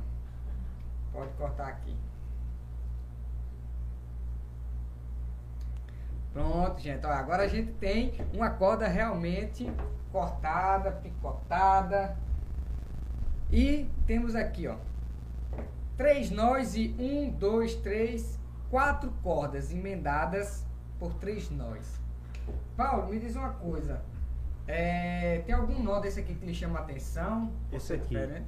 Pronto. Então você segura aqui desse lado, eu vou segurar desse. Vamos fazer o seguinte, eu vou ficar com esse nó, aliás, você que escolheu, você fica com esse nó e eu fico com esse outro aqui. Esse do meu não vamos mexer agora não, tá bom? Tá. Então, segura firme, Tá. concentração e olha para esse nó, certo? Olha para esse nó bem firme e a gente vamos fazer o que? Vamos tentar fazer com que esse nó é, suma, desapareça daqui, tá, Tá. bom? Então vamos lá, concentração, um, dois, três e... Aliás, vamos fazer esses dois, eu vou fazer o meu também. Você se concentra no seu, eu me concentro no meu, tá, Tá bom? ok. Vamos lá. Um, dois, três e concentra. Concentra mais forte. Mais, mais um pouquinho. Um, dois, três, mais. Você tem que se concentrar um pouquinho mais. Um, dois, três, concentra. Um, dois, três, vai. Mais, mais. Mais concentração, Paulo. Mais concentração. Que te acha isso? Ele cortou, velho. E agora, e agora a gente faz o seguinte. E agora, é, Paulo, se concentra para o último nó agora. Agora Tá. esse, esse nó vai saltar aqui. Espero que não fura a parede, mas vamos lá. Vamos lá. Concentração. Mais, mais. Não, eu sei o que está acontecendo. É a distância, né? Quando existe a distância, a comunicação não não funciona, né? A comunicação só funciona se a gente estiver próximos, né? Então, o que é que a gente faz quando existe a distância? A distância, a gente Encurta. aproxima, né? Encurta a distância. Então, para a gente encurtar essa distância e fazer com que a informação chegue até o outro, a gente aproxima. Aproxima, Ah, aproxima até chegar a informação no outro lado. Como é que pode? Caramba. Ei. Merecido, merecido. Agora eu vou dificultar a vida do, do, do mágico. Bota tudo aí nessa mesma corda aí. Ei. Eu começo a não acreditar no maluco lá da mesa. E esse projeto, o que é que você poderia falar pra gente? Então, seguinte, né? Além de, de mágico, né? Eu sou poeta cordelista e é, assim, minha trajetória no cordel veio até antes da mágica, né? Eu participei do grupo Cordel do Pau Quebrado, é um grupo que levava a declamação de poesia, né? Através da performance teatral, né? Por vários anos a gente fez isso aí e foi quando eu comecei a escrever cordel, né? A, a, a escrever. E recentemente eu tive um. Eu estava. Vou contar aqui a história, né? Pra você ver como são as coisas, né? A questão de inspiração, a questão de que as coisas não funcionam assim, não é. A arte, ela não é do nada, assim, que ela, que ela vem, né? Tipo assim, ah, virei artista e pronto. Não. Uhum. Existe uma construção, existe um motivo.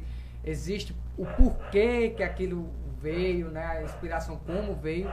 E eu tava no, na, numa rede social minha e passando lá, né, no feed de notícias lá e tal, me veio é, um vídeo do Cavaleiro dos Zodíacos. E foi um, um desenho da minha infância. Eu, caramba, vou assistir aqui. Pra relembrar, né, e tal. Era Sim, um dos sim. primeiros episódios. Aí assisti, maravilhei lá. Aí saí, né, fechei a tela, voltei pro feed. No, comenta no comentário, não, no- na próxima postagem, me veio uma postagem muito interessante. Horóscopo do Zodíaco Nordestino.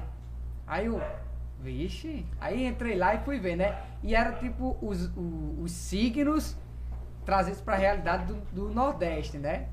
Ou seja, é, é, peixes, aquário, aí mudava, eram animais aqui do, do sertão, né? Do Nordeste.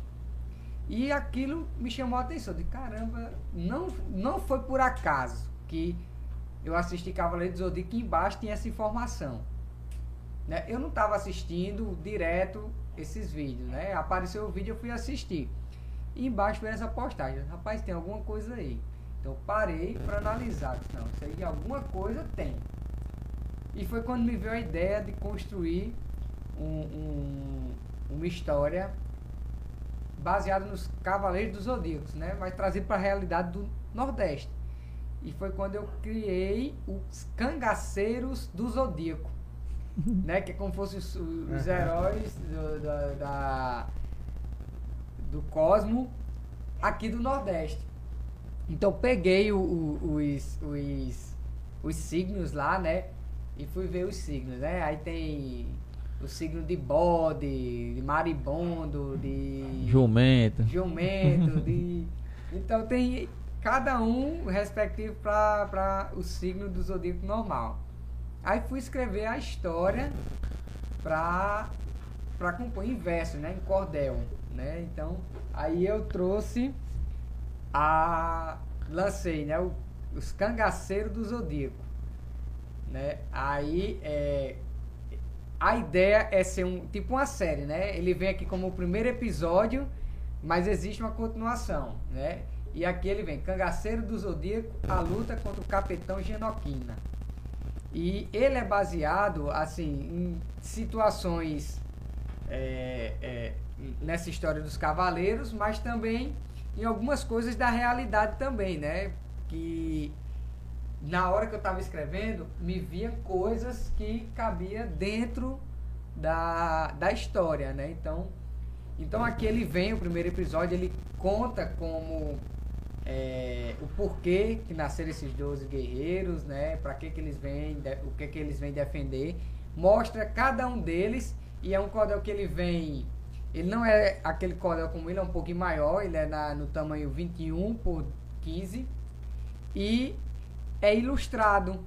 Então dentro dele você vai ver os personagens de cada de cada de cada um dos dos coisas. Ele vem o texto e vem a os personagens, ó.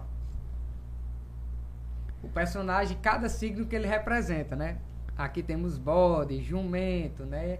E vai seguindo na, na dinâmica do, do horóscopo mesmo, normal. Rasga mortalha, siri, né? Então vai... Aí aqui ele fala um pouquinho sobre cada um deles. E depois do final ele tem aqui uma pequena batalha, né? Que se inicia essa trajetória e finaliza deixando uma continuidade, né? Então, é, eu trouxe exclusivamente para lançar aqui na, no Festival Literário, né? No Flick. E vai estar disponível sábado e domingo, né? Vai ter a, o- o- a feira ali no Largo do Coreto, né? E vamos estar lá. Além desse, outros títulos de minha autoria também.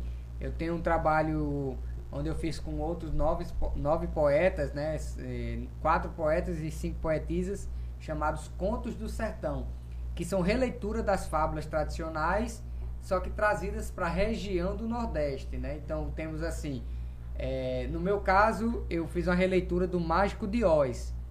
E na minha releitura ele se tornou o Mago dos Seridóis. Aí temos Branca de Neve com a Bonita da Peste e os Sete Lampiões. né? A Cabocla Adormecida e assim por diante. São 10 contos de- dessas fábulas trazidas para a realidade, não só contada em cordel, mas trazida para personagens da realidade do Nordeste, no cenário nordestino aqui do Seridó. Você poderia dar uma palhinha? Do Sim. E alguma dessas artes aí que você fez? Eu posso dar dessa aqui. Certo. dos cangaceiros, né? Que diz assim: Quando o mal desce por terra, na difusão da maldade, reza a lenda que guerreiros vêm defender a bondade, protetores da cultura, trazendo em sua armadura a força da liberdade. No Nordeste do, do Brasil nasceram doze guerreiros que, lutando pelo bem, enfrentavam trapaceiros do sertão paradisíaco, ca- cangaceiro do zodíaco. Eles foram os primeiros. Cada cangaceiro tinha um signo de protetor. Do horóscopo nordestino para ser o defensor, também tinha os dizeres que davam certos poderes de um brilho encantador. O horóscopo nordestino é um pouco diferente, pois os seres são da terra, do sertão da nossa gente, cada ser tem seu encanto que para vocês adianto é muito surpreendente. O que fez esses guerreiros unirem em uma missão, vieram para defender a nossa população que sofre com as maldades e com as barbaridades de um certo capitão. Quando houve o chamado para que a sociedade pudesse enfim libertar para essa realidade, a grande dona justiça, mas a mente com preguiça, libertou a insanidade. Por isso que foi preciso reunir esses guerreiros para juntos defender a terra dos brasileiros, do capitão Genoquina, do império da ruína, o senhor dos desordeiros, que, busca- que buscava destruir toda a Constituição, os direitos e deveres, acabando uma nação, por isso que os guerreiros consagrados cangaceiros vinham para dar proteção. E por aí vai seguindo, mais na frente eu vou falar um pouquinho do, do signo. Deixa eu ver, eu vou falar de um signo aqui. Me diga aí, alguém me diga um signo aí. Do jumento? É. Então pronto. E no signo de jumento, sabe quem foi escolhido? Pé de fava, o cangaceiro, muito atento e destemido. Seu golpe é como foice, pois o galáxia de coice deixa o cabra bem ferido. Galáxia de massa. né? Caramba. Que analogia massa. Gostei, viu? Muito Gostei. Aí foi uma ideia e eu quis assim. Inicialmente eu ia fazer o cordel tradicional, só com a, o- o- as estrofes mesmo, mas é um amigo meu, poeta aqui da Almidanta, disse, não, vamos fazer ilustrado. É, ficou muito bom, merece ter uma ilustração. Então, falei com um, ami um amigo lá de Nova Floresta, que é ilustrador. é, a gente já, fez, já tinha feito uns trabalhos nesses contos do sertão. E disse, a- aí eu pedi para ele fazer, né? E disse como é que eu.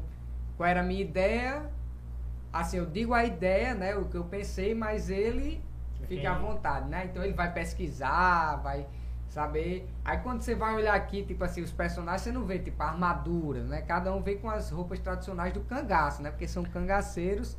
E, lógico, aí tem os poderes também, porque, Sim, sim. como é baseado nos Cavaleiros Zodíacos e tem essa Perfeito. coisa do astral, do cosmo, tem que ter essa coisa, né? Então a ideia sempre é, vai ter, tem uma continuidade, né? Então vai ser é, um cordel onde vai que a gente termina dando a deixa para ser ter a continuidade. Aquele que tinha era um- uma, uma cangaceira também? Tem um aí? Você Cangaceira? é, que você passou rápido, mas eu acho que tinha, né? Tem, tem cangaceira sim. Eu vi também, bem interessante, viu? tem, tem, tem cangaceira. Então, acho que são seis cangaceiros e cinco cangaceiras. Deixa eu olhar aqui uma de uma cangaceira. Deixa eu olhar aqui. Por exemplo, aqui, ó. No signo de Carcará não pode ter brincadeira, pois a sua protetora é simplesmente aroeira, guerreira fenomenal. Seu rasante sideral vai dar muita trabalheira. Então cada um apresenta aqui o signo, quem é e o seu poder que, ela, que, a- que o personagem tem. Caramba. É massa, porque então, pra pegou. você ver que a construção, Aham. né? Tipo assim, não é uma coisa que. É, eu peguei como base um, algo que já existe, mas repaginei, fiz uma, uma. Peguei uma ideia que se baseou de um momento vivido por mim que conseguir extrair dali. É, é isso que é o legal da arte, né? É tipo de coisas simples, de um momento que pra, às vezes para a pessoa não, não faz diferença, é uma coisa natural. O artista ele acaba tendo outra forma de olhar, outra forma de ver aquela mesma situação. Muito bom. E aí? Tranquilo? Foi tranquilo? Rapaz, aqui eu tava em casa. tava, tava, Cara, é muito bom. tava não, eu tô em casa. Ah, tô até, até olhando aqui, tava até olhando se tem um estorno aqui pra armar uma rede. Cara, é. Brigadão. tem um ali, viu? Tem, tem ali, tem aquele É, daqui, ó. Aqui. tá- Não, agora esse daqui cobriu, foi, por causa do quadro. Foi? Foi, mas tinha dois aí por trás. Mas muito bom, muito E- bom aqui a, a, a dinâmica, a conversa, bem. Assim, é, é um bate-papo, eu costumo, eu posso dizer assim, é como se eu estivesse relembrando, é, para quem me conhece, né, meus momentos na Praça Cristo Rei, né, que sempre era, era, era a minha desopilação. Trabalhava o dia todo, mas toda noite eu tinha que ir para a praça conversar com, com os amigos, né? Então ficava lá, a gente trocava papos, às vezes com um, com o outro, e ia formando a resenha, daqui a pouco já tinha 10, né? Então era tipo isso aqui, era a gente aqui conversando, falando sobre vivências, falando sobre assuntos e rolava de tudo, né? Porque quem chegava lá na resenha era abraçado, não, não tinha distinção de ninguém, né? Então aqui foi bem isso, foi bem tranquilo, bem, bem leve e foi muito bom, foi muito bom. Acho que, assim, da- das participações que eu já tive em outros locais e tal, acho que foi o que eu mais me senti à vontade de estar aqui conversando, de estar falando. E para mim foi muito bom. Cara, é muito bom, é muito bom receber esse feedback e eu acho que a gente tá atingindo o nosso propósito, né? Que a gente sempre discutiu, a proposta desde o início foi justamente essa. Deixar a conversa fluir, deixar o papo fluir, deixar a pessoa à vontade e realmente, né? É isso aí. E já deu uma meia hora já? Já. Já deu acho uma que, meia que horinha. maio, acho que deu 35 minutos. Rapaz, o negócio tava tão bom que o tempo passou que nem viu. Rapaz, a hora voa quando você tá num, num ambiente que você, tá à vontade, você não. Porque Tá quando pro- você tá num canto que você não tá se sentindo bem e tal, O você. tempo não passa. É, você É. fica agoniado e, rapaz, e, e fica buscando correr pra terminar. Cara, né? que bom. Ficar tentando aqui emendar esses nove. Jack, brigadão pela disponibilidade, por ter vindo. Eu sei que sua semana foi muito corrida, eu imagino. Mas, assim, foi muito bom poder ter conversado com você, poder ter conhecido melhor também sua trajetória. Também poder apresentar pro pessoal que tá em casa e pro pessoal que vai ver também depois isso. Então, brigadão, não tenho nem o que... Eu também agradecer, porque assim, a gente, bem como a gente conversou aqui, tem muitas pessoas que, vamos supor, a gente já viu pela praça, possivelmente eu acho que eu tenho uma lembrança assim, de já ter visto você, eu fico, faz igual Paulo, eu fico tentando procurar aqui onde é que tava, no momento aí da, da, da trajetória, mas eu vi aqui já rapidinho quando você passou aqui a parte de trás do livro, tem aqui 1990, né? Você nasceu no dia 9 de março. É. Nasci dia 14 de março de 1990. Quando eu olhei, eu digo, rapaz, então a gente tem a mesma faixa, a gente se encontrou pela praça. Com certeza. então é muito interessante ter esse contato com você já agora, nesse momento. Um Jack que já passou aí por várias experiências de vida, vários momentos, não só de alegrias, também de tristeza, de alegrar um velório. e... Rapaz, não tem jeito não. não tem jeito não, vai terminar acho que, nisso. Acho que não foi uma boa ideia eu falar. Foi não, foi negócio, não. rapaz, porque. Ah. Eu Passa, passar pro Jack no meio da rua agora. rua. Ei, tem dois tiver- ali pra enterrar, bora. Se tiver pra esquecer o negócio, esses cabos vão estar mandando. Ei, Jack, o velório. Homem. Fazer igual o amigo meu lá de Mossoró. Acaba com isso. Ei, mas foi um prazerzaço. Acho que se tivesse mais uma, um, uns 5 horas aqui pra gente conversar, tinha papo pra, Ah, pra rapaz, render. É, é bom demais, assim, é, é bom a gente relembrar, a gente conversar e trocar ideias, né? E eu me sinto muito à vontade, realmente, de falar sobre a minha trajetória, de falar sobre minha- as minhas vivências, porque eu acredito, assim, que É, às vezes, muito, é, eu, vou, eu vou dar um feedback aqui para vocês em relação a, a, isso, a isso que vocês estão fazendo. No ano passado, eu entrei num trabalho chamado Dicionário Bibliográfico dos Cordelistas Contemporâneos. Né? Eu estou registrado dentro desse livro.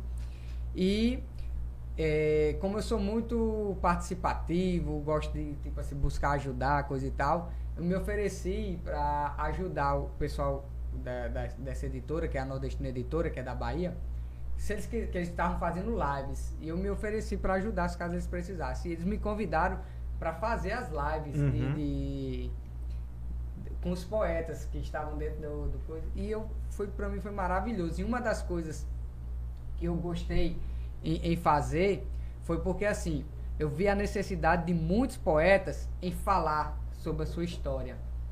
Ou seja, assim, de você de você tá ali perguntar quem é você e a pessoa falar e você ouvir a pessoa falar Sim, sim. e depois você perguntar, você fazer a pergunta e sobre isso e a pessoa falar.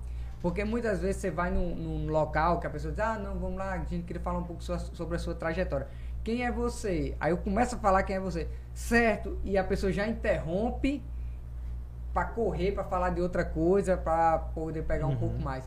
E eu notei que o fato de você deixar a pessoa à vontade, assim, da pessoa falar, da pessoa conversar realmente, é, é, faz com que é, a pessoa se sinta bem à vontade dentro do espaço. Né? Então, isso que vocês fazem aqui, vocês. É, é, eu me sinto como fazendo as lives lá, né? Onde você pergunta lá, vai fazendo os questionamentos e vai deixando a pessoa falar bem à vontade, né? Aí, como pega um cabo como eu que gosta de falar que sou uma bexiga, não sou de falar muito não, mas também quando pergunta, eu, eu engato a terceira, quarta, quinta e vamos embora. Dá 600 quilômetros. Mas bacana demais, gente. Foi maravilhoso e é um trabalho incrível que vocês estão fazendo. E digo aqui, né, que por mais que, que os percalços, o- as pedras do caminho apareçam, é, não desistam, continue firmes, continue nessa trajetória porque é, só, é, os problemas vêm, aparecem, as dificuldades, mas a gente é, às vezes vem isso para a gente saber se a gente tá, tá pronto realmente para passar, para a gente seguir adiante, né? Porque às vezes a gente pega na primeira dificuldade, pá, desiste, né? Então, Sim. porque você não estava pronto, né? Então, quando vem esses desafios, é para dizer assim, olha, a prova é agora, vamos ver, né? E você ultrapassar. né? Então, a mensagem que eu deixo aqui para vocês, né, que continue, que por mais que que que, as, eh, que não não tenha a valorização de, de- das pessoas, de algumas pessoas, não digo das pessoas não, porque sempre eu tenho assim, quando eu fazia as lives, eu digo, por mim, se tiver uma pessoa me ouvindo, é, para mim já tá bom. E se não tiver nenhuma, para mim tá bom também, porque eu sei que alguém vai ouvir depois, né? Então, a ideia é deixar isso aqui. E isso que vocês estão fazendo, gente, é um registro. É um trabalho de registro. Ou seja, quando alguém for pesquisar lá é, sobre Leitos Macedo Félix, Capitão Jack, né? Vai ver lá minhas coisas que eu fiz, os programas, atividade, coisa, não sei o que, mas vai ver lá um link no YouTube, no meu canal, vai ver um link no YouTube aqui no Como é que pode, né? Tem lá, opa, isso aqui, vai vir aqui, vai. E é material de pesquisa, né? Então, além do, do- dessa parte de entretenimento, você fazer esse conhecimento com as Sim. pessoas, é um material de pesquisa, né? Eu não sei se vocês se atentaram a isso, né? Aham. E pensar nisso, né? Que, que acaba sendo um material onde as pessoas possam vir buscar, né? Então, olha aí que maravilha, né? O, o, o trabalho que vocês fazem não é só chamar a pessoa e dar a oportunidade da pessoa falar sobre ela, né? Mas você dá a oportunidade da pessoa registrar a sua vida, a sua obra, o, o, o seu fazer artístico, o seu fazer de modo geral. Perfeito. Então, gratidão Show. a vocês aí, gente. A toda a equipe, essa equipe maravilhosa. Gratidão a, a, as meninas aí do pão, né? Eu deixei um pedacinho aqui, mas eu vou comer já, viu? não, não- não acho que eu. Que eu E, que eu levar, e deixei- também levar pra esposa, levar pra que ela esposa vai também. experimentar Ela também. tá esperando. Ah, pronto, maravilha. ó, Já ganhei um pedaço pra esposa, maravilha, viu? Show. E pra você que nos acompanhou até agora, né, fica ligadinho aí que além de estar no YouTube, também estamos, né, lá no, no Spotify. Spotify. É, então acessa lá também, depois terminou aqui, Posteriormente a gente já deixa disponível para vocês também assistir esse episódio aqui, nos escutar, né? Nos acompanha no Instagram também, né? Acompanha nosso Capitão Jack aqui, Mágico Capitão Jack no, no Instagram também. E fica ligadinho, fazer aquele nosso merchan, né? Vai lá, se inscreve no canal do YouTube, ativa o sininho para você receber a notificação. Que agora no YouTube você assiste a gente ao vivo e depois você ass- assiste, né? Acompanha ou no YouTube ou escutando por áudio aí nosso podcast. Show. E Jack, pra quem quer é, fazer se contratar, né? Pra algum evento, enfim, qual o contato? Então, o contato é 84, né, o código 998451169. Né? Pode também entrar em contato através do e-mail mágicocapitãojack@gmail.com ou bate lá em casa. Perfeito. E só lembrando, você que ainda não encomendou seu pãozinho, que ainda não conhece, entre em contato com as meninas, Lua e Abi, elas vida leve, leva para sua casa. Valeu, Valeu, um abraço. abraço, tchau, tchau.